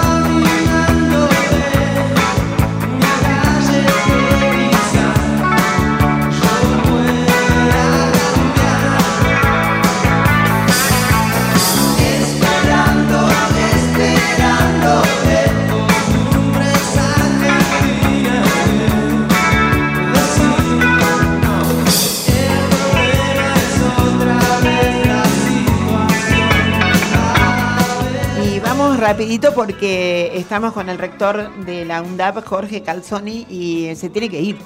Entonces yo tengo ganas de que charlemos un ratito. Si querés ponerte los auriculares, así nos escuchamos mejor. Bueno, eh, hace muy poquito estuviste en, en el Vaticano. Este, estuviste en el Vaticano con el Papa Francisco junto con otros 199 rectores de universidades de América Latina. Eh, estuviste obviamente por, por UNDAP. Y me pareció muy importante lo que había, este, digamos, el motivo de la reunión, porque para Francisco es una obsesión la educación, una absoluta este, obsesión, es la herramienta absoluta que tenemos de liberación los pueblos, no solamente los latinoamericanos, los pueblos la- en general. Y otro de los temas que también iban eh, concomitante con la educación tenía que ver con todo el tema del medio ambiente, que también es otra obsesión de, de Francisco y lo mal educados que estamos al respecto. A mí me gustaría que me contaras un poquito cómo fue la experiencia de Organizando la Esperanza y después vamos a escuchar a Massa y me vas a dar tu opinión acerca de su discurso. Sí, bueno, buenas tardes primero a todos. Gracias. ¿Cómo estás? por- por Sí. Permitirme estar un ratito. Mira, la, Organizando la Esperanza fue un encuentro que se armó primero con la red universitaria por el cuidado de la casa común, que componemos varias universidades de Argentina primero, después del resto de América Latina. Son alrededor de 60, creo que después de este encuentro van a ser muchas más. Eh, junto con la Pontificia Comisión para América Latina del Vaticano, ¿no? donde está Mil Secuda como secretario, eh, que es una investigadora que incluso es docente en la Jaureche. ¿no? Así que bueno, eso llevó mucho tiempo, se trabajó este encuentro y en ese marco, eh, se- el día 20 de septiembre tuvimos una, una reunión bastante numerosa, 200 universidades, Eh, trabajamos las cuatro crisis que plantea la encíclica Laudato Si. A mí me tocó coordinar desempleo y migración. No es menor el tema, con distintas miradas, como tenemos, eh, por supuesto, católicas, universidades no católicas, eh, algunas privadas, otras públicas, algunas eh, de distintas religiones, o sea, bien diversa como le gusta al Papa, ¿no? O sea, no era un encuentro religioso, sino era un encuentro para poder trabajar sobre un diálogo, y aparte fue un diálogo. Y eso implicó más de dos horas con él, lo cual a todo el Vaticano le pareció inédito. Nunca le había destinado. Habla de las tiempo. obsesiones de Francisco. Sí. La educación. Y nos dijo dos o tres cosas muy interesantes. Primero, hablando de, de las universidades, dijo, los chicos tienen que hacer política. Lo dijo así taxativamente, tienen que hacer política de la buena, no para, para servir, no para servirse. Y porque si uno va a trabajar en lo público, tiene que querer lo público, no puede despreciarlo y tiene Obvio. que querer la política. Obvio. Entonces, esa es una discusión que a veces al seno de las universidades se da, viste, que algunos plantean que no debería haber. A la escuela se viene a estudiar. Claro, exactamente. Y bueno, y él lo planteó con total claridad. Y después planteó cosas como eh, su obsesión por los migrantes. De hecho, esa misma tarde viajaba a Marsella porque no- nos dijo, entre otras cosas, que el Mediterráneo es el mayor cementerio del mundo hoy, eh, con todo lo que tiene que ver con los migrantes. Eh, así que fue muy rico, muy emotivo, muy conmovedor. Creo que es una voz en el mundo de, de paz y de, de claridad. Y de trabajo, ¿no? Y de trabajo. Digo, de trabajo, de, tremendo, de- sí, bueno, siempre lo ha sido.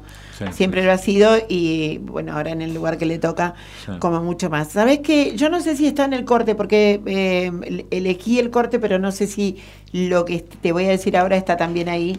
En todo caso, te lo cuento un poquito. Eh, vos hablaste de migrantes y hoy en el, en el discurso eh, el ministro candidato Sergio Tomás Massa eh, frente a la CGT en un formato de, de debate muy americano, muy, muy, muy americano de Estados Unidos, me refiero, eh, así muy raro para un acto de la CGT con un pasillo y él hablando hacia los distintos costados y girando y demás. eh, reivindicó su condición de, de familia de, de hijo de familia de inmigrantes y, y- y dijo que aspiraba a un país en donde un pibe, hijo de una clase media trabajadora, pudiera soñar con ser presidente. Eh, y que esto tenía que, la base de esto estaba en la educación. Eh, también lo dijo en otra entrevista, en donde hizo una apelación muy fuerte a la responsabilidad de los docentes eh, para estar frente al aula, formados y presentes. Si te parece, escuchemos ahora a Sergio Bien. Tomás. el 10 de diciembre, si Dios y todos ustedes me dan la gracia de ser presidente de la República, voy a convocar a un gobierno de unidad nacional, porque primero está la patria, después el movimiento y por último los hombres.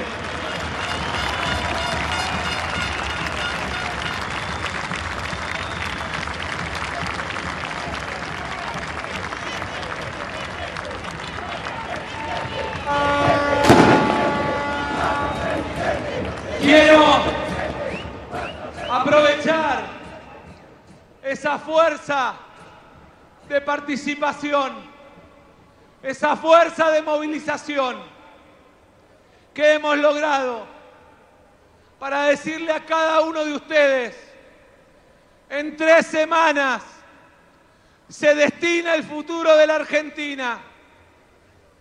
En tres semanas decidimos si somos un país con derechos laborales, con vacaciones pagas, con derecho a la indemnización, si somos un país que pelea para mejorar el ingreso de nuestros trabajadores o si volvemos al pasado.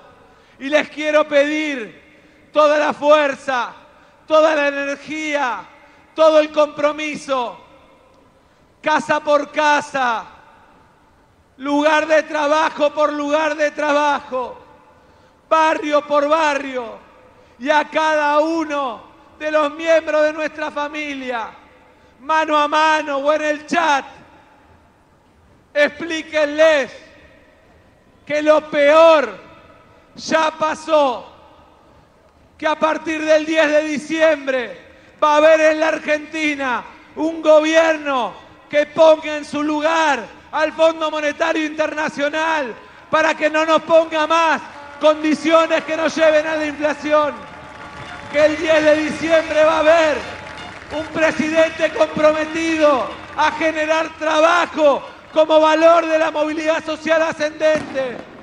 Que el 10 de diciembre va a haber un presidente comprometido con la educación pública, gratuita y de calidad, porque queremos que el hijo de cualquier laburante pueda llegar a la universidad y soñar con ser presidente, que van a tener un presidente dialogando al lado de cada uno de ustedes para resolver los problemas.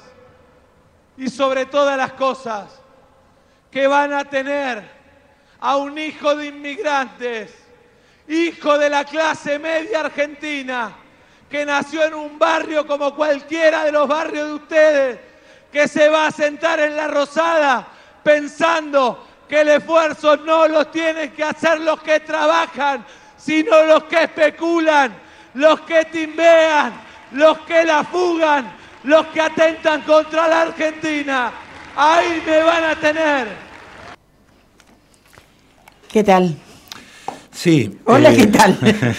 ¿Qué tal? Hace, hace poquito se presentó, bueno, en el Congreso se presentó la ley de financiamiento para la educación pública, donde está considerado un 1,5% para las universidades y formamos parte, bueno, varios, Jean-Luc andaba por aquí, también estuvo allí, eh, y él dijo algunos de estos conceptos, los planteó, ¿no? Hay una, una defensa férrea de los candidatos, es el que con más potencia lo, lo desarrolla, de defensa de la educación pública, pero no en un aspecto defensivo en sí, sino con propuestas de cara a futuro. Sí, claro. La Argentina tiene un, un esquema universitario que es ejemplo en el, en el mundo. Y en la región fundamentalmente muchos quieren eso. Y de hecho van camino a eso no Colombia es un ejemplo. Colombia pasó de los vouchers que plantea algún candidato a tratar de llevar al no arancelamiento. El otro día estaba hablando con un intelectual eh, francés que estaba acá de paso haciendo unos seminarios y, y demás. Y este, me maravillaba cómo él, eh, él hablaba con una tremenda solvencia de la reforma del 18, claro por lo que había significado para Francia y para determinados países de Europa eh, en, en su propia revolución educativa. ¿no? Y digo, nosotros hemos perdido ese orgullo. Recién Gianfranco eh, me decía, no, bueno, pero no de, de- de bajar los brazos. Digo, no, la autocrítica es poderosa si te sirve para ir para adelante. Y cuando digo, Sí, qué totalmente. macana totalmente que hoy eh, en los ámbitos universitarios la reforma del 18 se la lleve solamente un sector como bandera, porque radicalismo... No, nosotros yo. la, la reivindicamos también. eh. Nosotros para, eh, yo creo que, que uno tiene que tener la mirada un poco más eh, Abierta. integral. Eh, la reforma fue un hito. Está en 34 institu- eh, constituciones de América Latina. de América Latina. Y, 34. y en Europa, digo, recordémosle a la gente, una de las cosas que se decía en mayo del 68 Ah. eran fragmentos de la, De del, la- del texto del de la... maravilloso texto de, Del maravilloso texto de la reforma del 18 era una bandera de mayo del Pero 68 aparte de la no, la- rebeldía. lo que hay que entender, eh, porque hay una autocrítica de varios de los que participantes de aquella, aquel movimiento estudiantil, que en la década del 30 sentían que no había sido posible lo que ellos habían soñado. Claro. Y que lo vieron plasmado recién, un poco después, con el peronismo. Digamos, eso tiene que ver. Eh. Por eso digo, son hitos que tampoco son propios del peronismo, No. son de todos los argentinos No. y todos los argentinos. A mí me parece que en este sentido lo que se juega en esta, en esta elección es, es muy importante. Eh, me parece que más allá de las autocríticas, por qué no se hizo antes y todo lo que podemos cuestionar, eh, se tomó la decisión eh, después del acuerdo con el fondo y después de esa devaluación, donde se explicó que nos obligaron a hacer esa devaluación, una cantidad de medidas. Y creo que eso habrá que medir cuál es el impacto. Entre esas medidas está el financiamiento de la educación. El financiamiento no de la educación. Y Igual yo voy a insistir con el tema porque este, yo soy así un poquito cabezadura y digo, cuando no hay que tenerle miedo a, a determinadas palabras y a No. determinados co- este, conceptos. Eh, la autocrítica no es flagelación. No, al La autocrítica es. Pero hay eh, autocrítica decir, incluso en lo... si uno- hasta Cristina si pidió uno, disculpas. si uno hace eh, una, si uno dice esto estuvo mal, es porque está pensando en la manera de instrumentar ¿Cómo arreglarlo? cómo cambiarlo, cómo potenciarlo, cómo hacerlo mejor. Y me parece Totalmente. que todas las medidas que está haciendo, eh, este, yo le- le digo en chiste Sergio Tomás y va a quedar, este, todas las medidas que está haciendo el ministro de Economía ahora que este, eh, tienen que ver también, obviamente, con la aceleración de la campaña. Eh, evidentemente son cosas que se podrían haber hecho antes, Totalmente. pero que se están haciendo ahora. Y bueno, ya está. Ya está, Digo, pero, pero ya tiene está. que ver con algunas cosas. Recién me preguntaban, ¿y por qué no lo hizo antes? Y yo decía, primero, el tipo hay que reconocerle que tomó un fierro caliente en un momento difícil. Cuando toma esto el año pasado, yo me acuerdo que todos daban que... ¿Te preguntaron por medidas económicas o qué? No, no, en, en una conversación que teníamos, o sea, mi análisis es, eh, cuando toma más al Ministerio de Economía, la verdad era un fierro caliente que nadie lo quería tomar. Todos estaban planteando en cuándo se iba Alberto Fernández. Esa era la realidad. Y era, mirá, y yo te quiero llevar un Y- poquito más atrás. Un poquito más Y el atrás. acuerdo, perdón, el Sí. acuerdo ese que se había hecho, la verdad fue un mal acuerdo, pero fue un acuerdo que no lo hizo él. Esa es la realidad. Después, él toma, incluso hace una autocrítica, porque forma parte del gobierno, era presidente de la Cámara de Diputados, acompañó en la votación, donde claramente tuvo problemas, porque incluso Máximo Kirchner se deja la presidencia en disconformidad con ese acuerdo. O sea que dentro del propio espacio hubo discusiones, lo cual me parece saludable. Está bien, pero, pero, pero- yo, pero eso, bueno. eso sí que nos lleva a, a- a- de alguna medida, porque bueno, ya, eso sí. Sí, está como pasado, Sí, ya sí, está. ya está, yo lo, que, lo que digo es, esto que está haciendo eh, Massa hoy, que está medio mundo descubriéndolo, ah, mirá, ah, mirá, parece peronista, ah, mirá, hace tal cosa, ah, mirá lo que dice, ah, mirá lo que piensa. Lo importante es que lo haga. Si vas al 2013, Sí, momento en que Massa era un, el, el- el evento maldito adentro de la política desde, el- desde este costado de del kirchnerismo y demás, él era el evento maldito, era como, como Borges, digamos, en la, en la, en la sociedad. En ese momento sostenía lo mismo. Sí, sí. Decía exactamente lo mismo que dijo ahora, con este fervor lo dijo en, Sí, y, y hoy lo hoy, hoy se puede entender, pero digo, no sé, tu opinión es la misma, si en el sí, 2013 sí. decía No, lo no, mismo. yo comparto, digo, a mí me parece que aparte no, nunca hay que estigmatizar porque Claro. la política, viste, tiene su vuelta. No te extrañe, él está hablando de un gobierno de unidad nacional, no te extrañe que muchos de esos que están en la oposición y que por ahí decimos, "Uh", y aparezcan en el gobierno. Y no estaría mal porque No. aparte lo hizo Perón, lo, lo hicieron los grandes líderes. Te, pre- te hago una, una pregunta maldita. A ver. ¿Vos crees que, eh, digo, en el caso de que eso suceda, pensemos bien bonito, pensemos bonito y es ganamos las elecciones. Y pensemos más bonito todavía, existe un gobierno de coalición porque la única manera de salir, la verdad, Es ampliando, sí. es ampliando y metiendo a todo el mundo con las patas en la fuente porque si no, no salimos.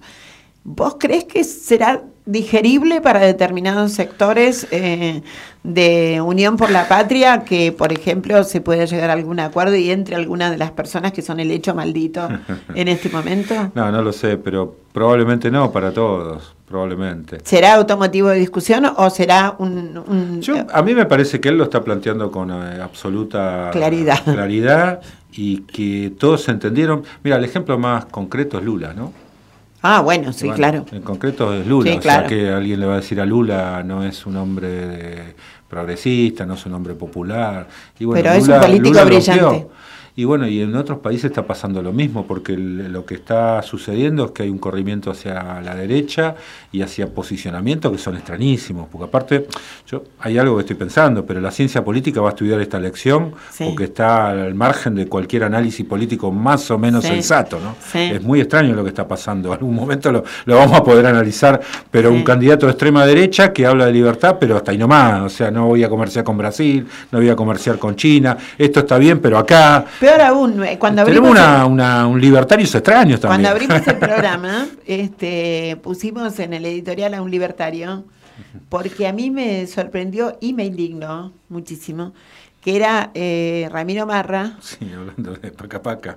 No, no, sería un dato me- hasta menor. Hasta paca, simpático, paca. claro. Sí, eh, no, diciéndole a los, a los a los pibes exactamente fue no te independices, Ah, que vivan de los padres, sí, lo escuché. vivilos a tus padres. Y digo, eh, ¿eso es el código libertario? No, por eso. sería que el código libertario O sea, es la libertad- de tu casa, La libertad para libre"? otras cosas, pero Claro. no para todo. Estamos en un momento raro. Yo creo que la política Raro. está raro. Ojo, no es solamente en Argentina, ¿eh? está pasando en otros en países. el mundo y está buenísimo. Además, yo creo que está buenísimo que seamos protagonistas de esto. Digo, no estemos en la tribuna. No, claro, claro. Hay que ponerse los cortos, salir a la Claro, cancha y no perder nunca de vista que No, estamos no, en esta historia. Bueno, eh, Jorge, te dejo porque estás mirando el reloj porque te tenés que ir. No, le Y- prometí, lo voy a decir, eh, prometí el elenco de teatro que hoy, hoy es Sí, la última sé. función, así que voy a estar con ellos. Un- una función que nos ha acompañado a lo largo de los cuatro programas. Todos los viernes estuvo. No, pero por eso, pero siempre lo mencionamos por una cosa u otra, así que ha sido fantástico y presente. Mandarles un abrazo de este programa. Yo no he no. podido ir hoy tampoco, pero este, Van a seguir igual, no te Van a preocupes. seguir. Jorge, te agradezco Gracias. muchísimo que hayas pasado por acá. Realmente, mucho, mucho, y me encanta que cada tanto te des una vuelta. Es tu casa, así que yo solamente sirvo el café. Muchas gracias a vos, gracias. Muchísimas gracias. Chao.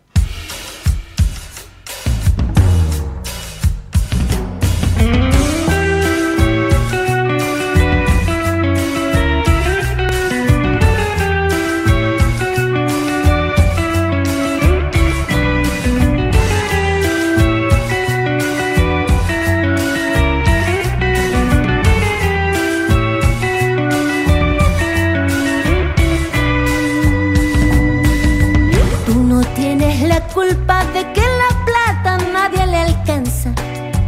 Tú no tienes la culpa de la violencia y de la matanza. Así el mundo nos recibió con mucha bala, poca esperanza. Quiero que todo sea mejor, que se equilibre esa balanza. Tú no tienes la culpa de que a los pobres los lleven preso. Tienes la culpa que quemen bosque por el progreso. Y los de arriba sacan ventaja y la justicia que sube y baja. Nos tienen siempre la soga al cuello, la vida al filo de una navaja. Que alguien me explique lo que pasó. la democracia, la democracia. Me confundí o alguien me mintió. La democracia, la democracia. ¿Pa' dónde fue quien se Vamos a tomarnos unos vinitos. La democracia, la democracia. Ahí tení, pa' que te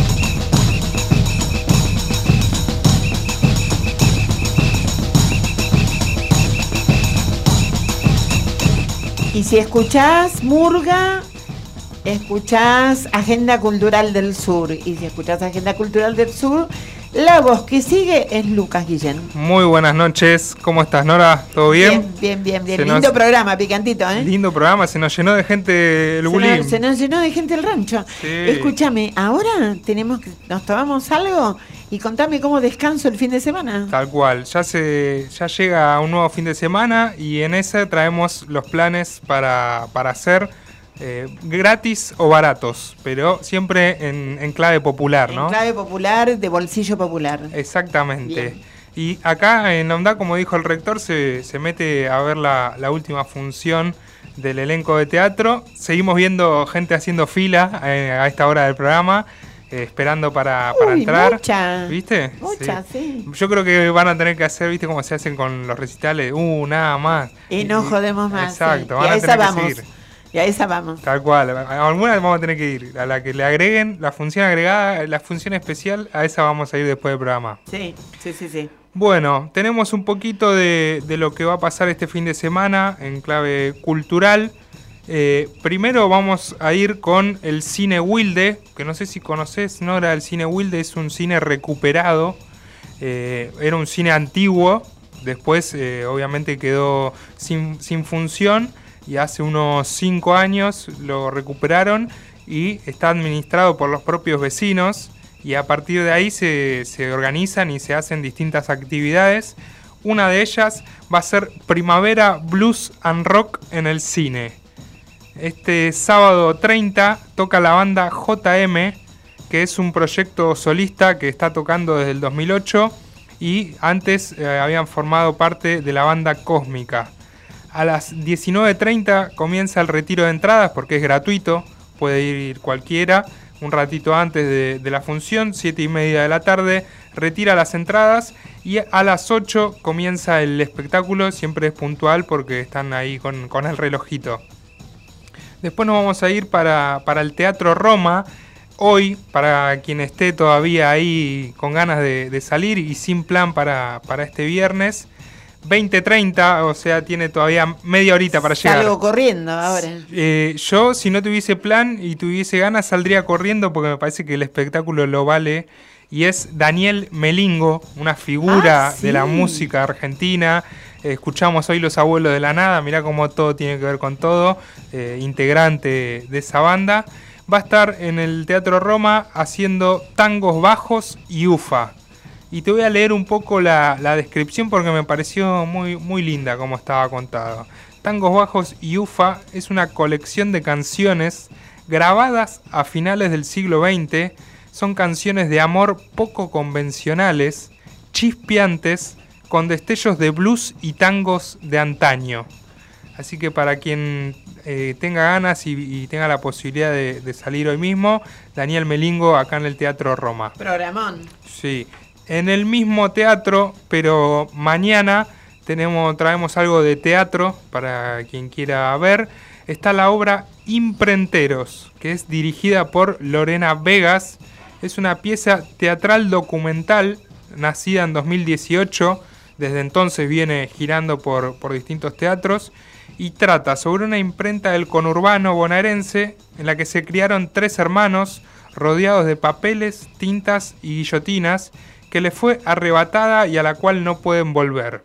Así que ahí tiramos un poco el, nudo del conflicto de la historia y quien tenga ganas puede retirar las entradas en, en- en el Teatro Roma. Y tenemos también para el domingo, sabemos que, que hay, no sé si sabías, Nora, este fin de semana se juegan todos los clásicos del fútbol argentino. No, muy fútbol. Va, soy muy futbolera de boca, solamente. Ahí va. Bien. Solamente. Bueno, Boca River el domingo juegan a las 2 de la tarde y nosotros tenemos eh, un, un plan para el post clásico, para el post Boca River. Y nos vamos a extender un poquito de Avellaneda porque traemos un plan para Lomas de Zamora y Banfield más específicamente. El municipio de Lomas de Zamora viene organizando distintos festivales gratuitos en plazas de, la ciudad porque se cumplen 162 años de la ciudad de, de Lomas y este domingo se va a realizar un festival gratuito en la Plaza Levalle de Banfield y en la que van a tocar cinco bandas. Empieza a las 2 y la última banda toca a eso de las 7. Entre las bandas más convocantes está la banda de reggae Reading y Los Leales, que es una banda de cumbia santafesina histórica de acá de, de de la zona de Avellaneda. Que suena como. Suena, ahora lo vamos a escuchar, nos vamos a ir con, con Los Leales y también te cuento que va a tocar Cumbia para Todes en esta misma fecha.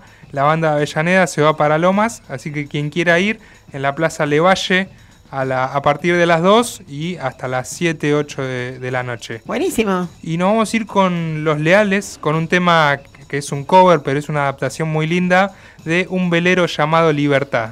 Ahí va.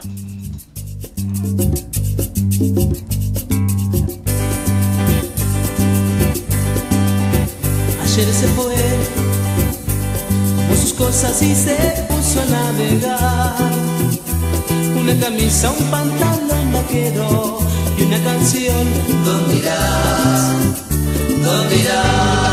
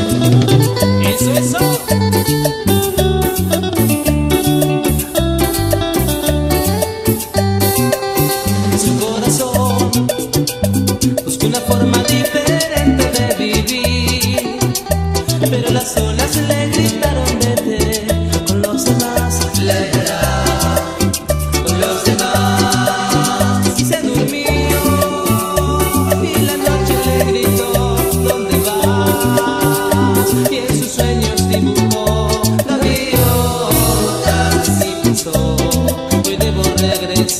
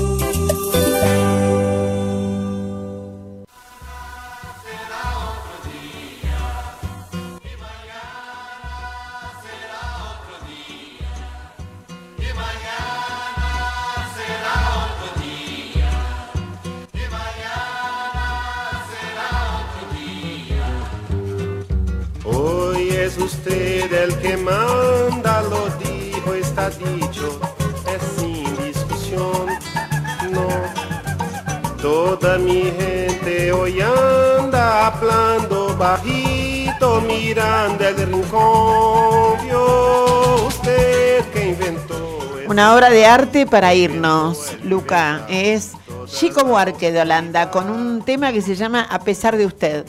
Y le canta a los Milei, los Bolsonaro, todo aquel que no quiere que sea feliz del mundo. Escucha. de usted mañana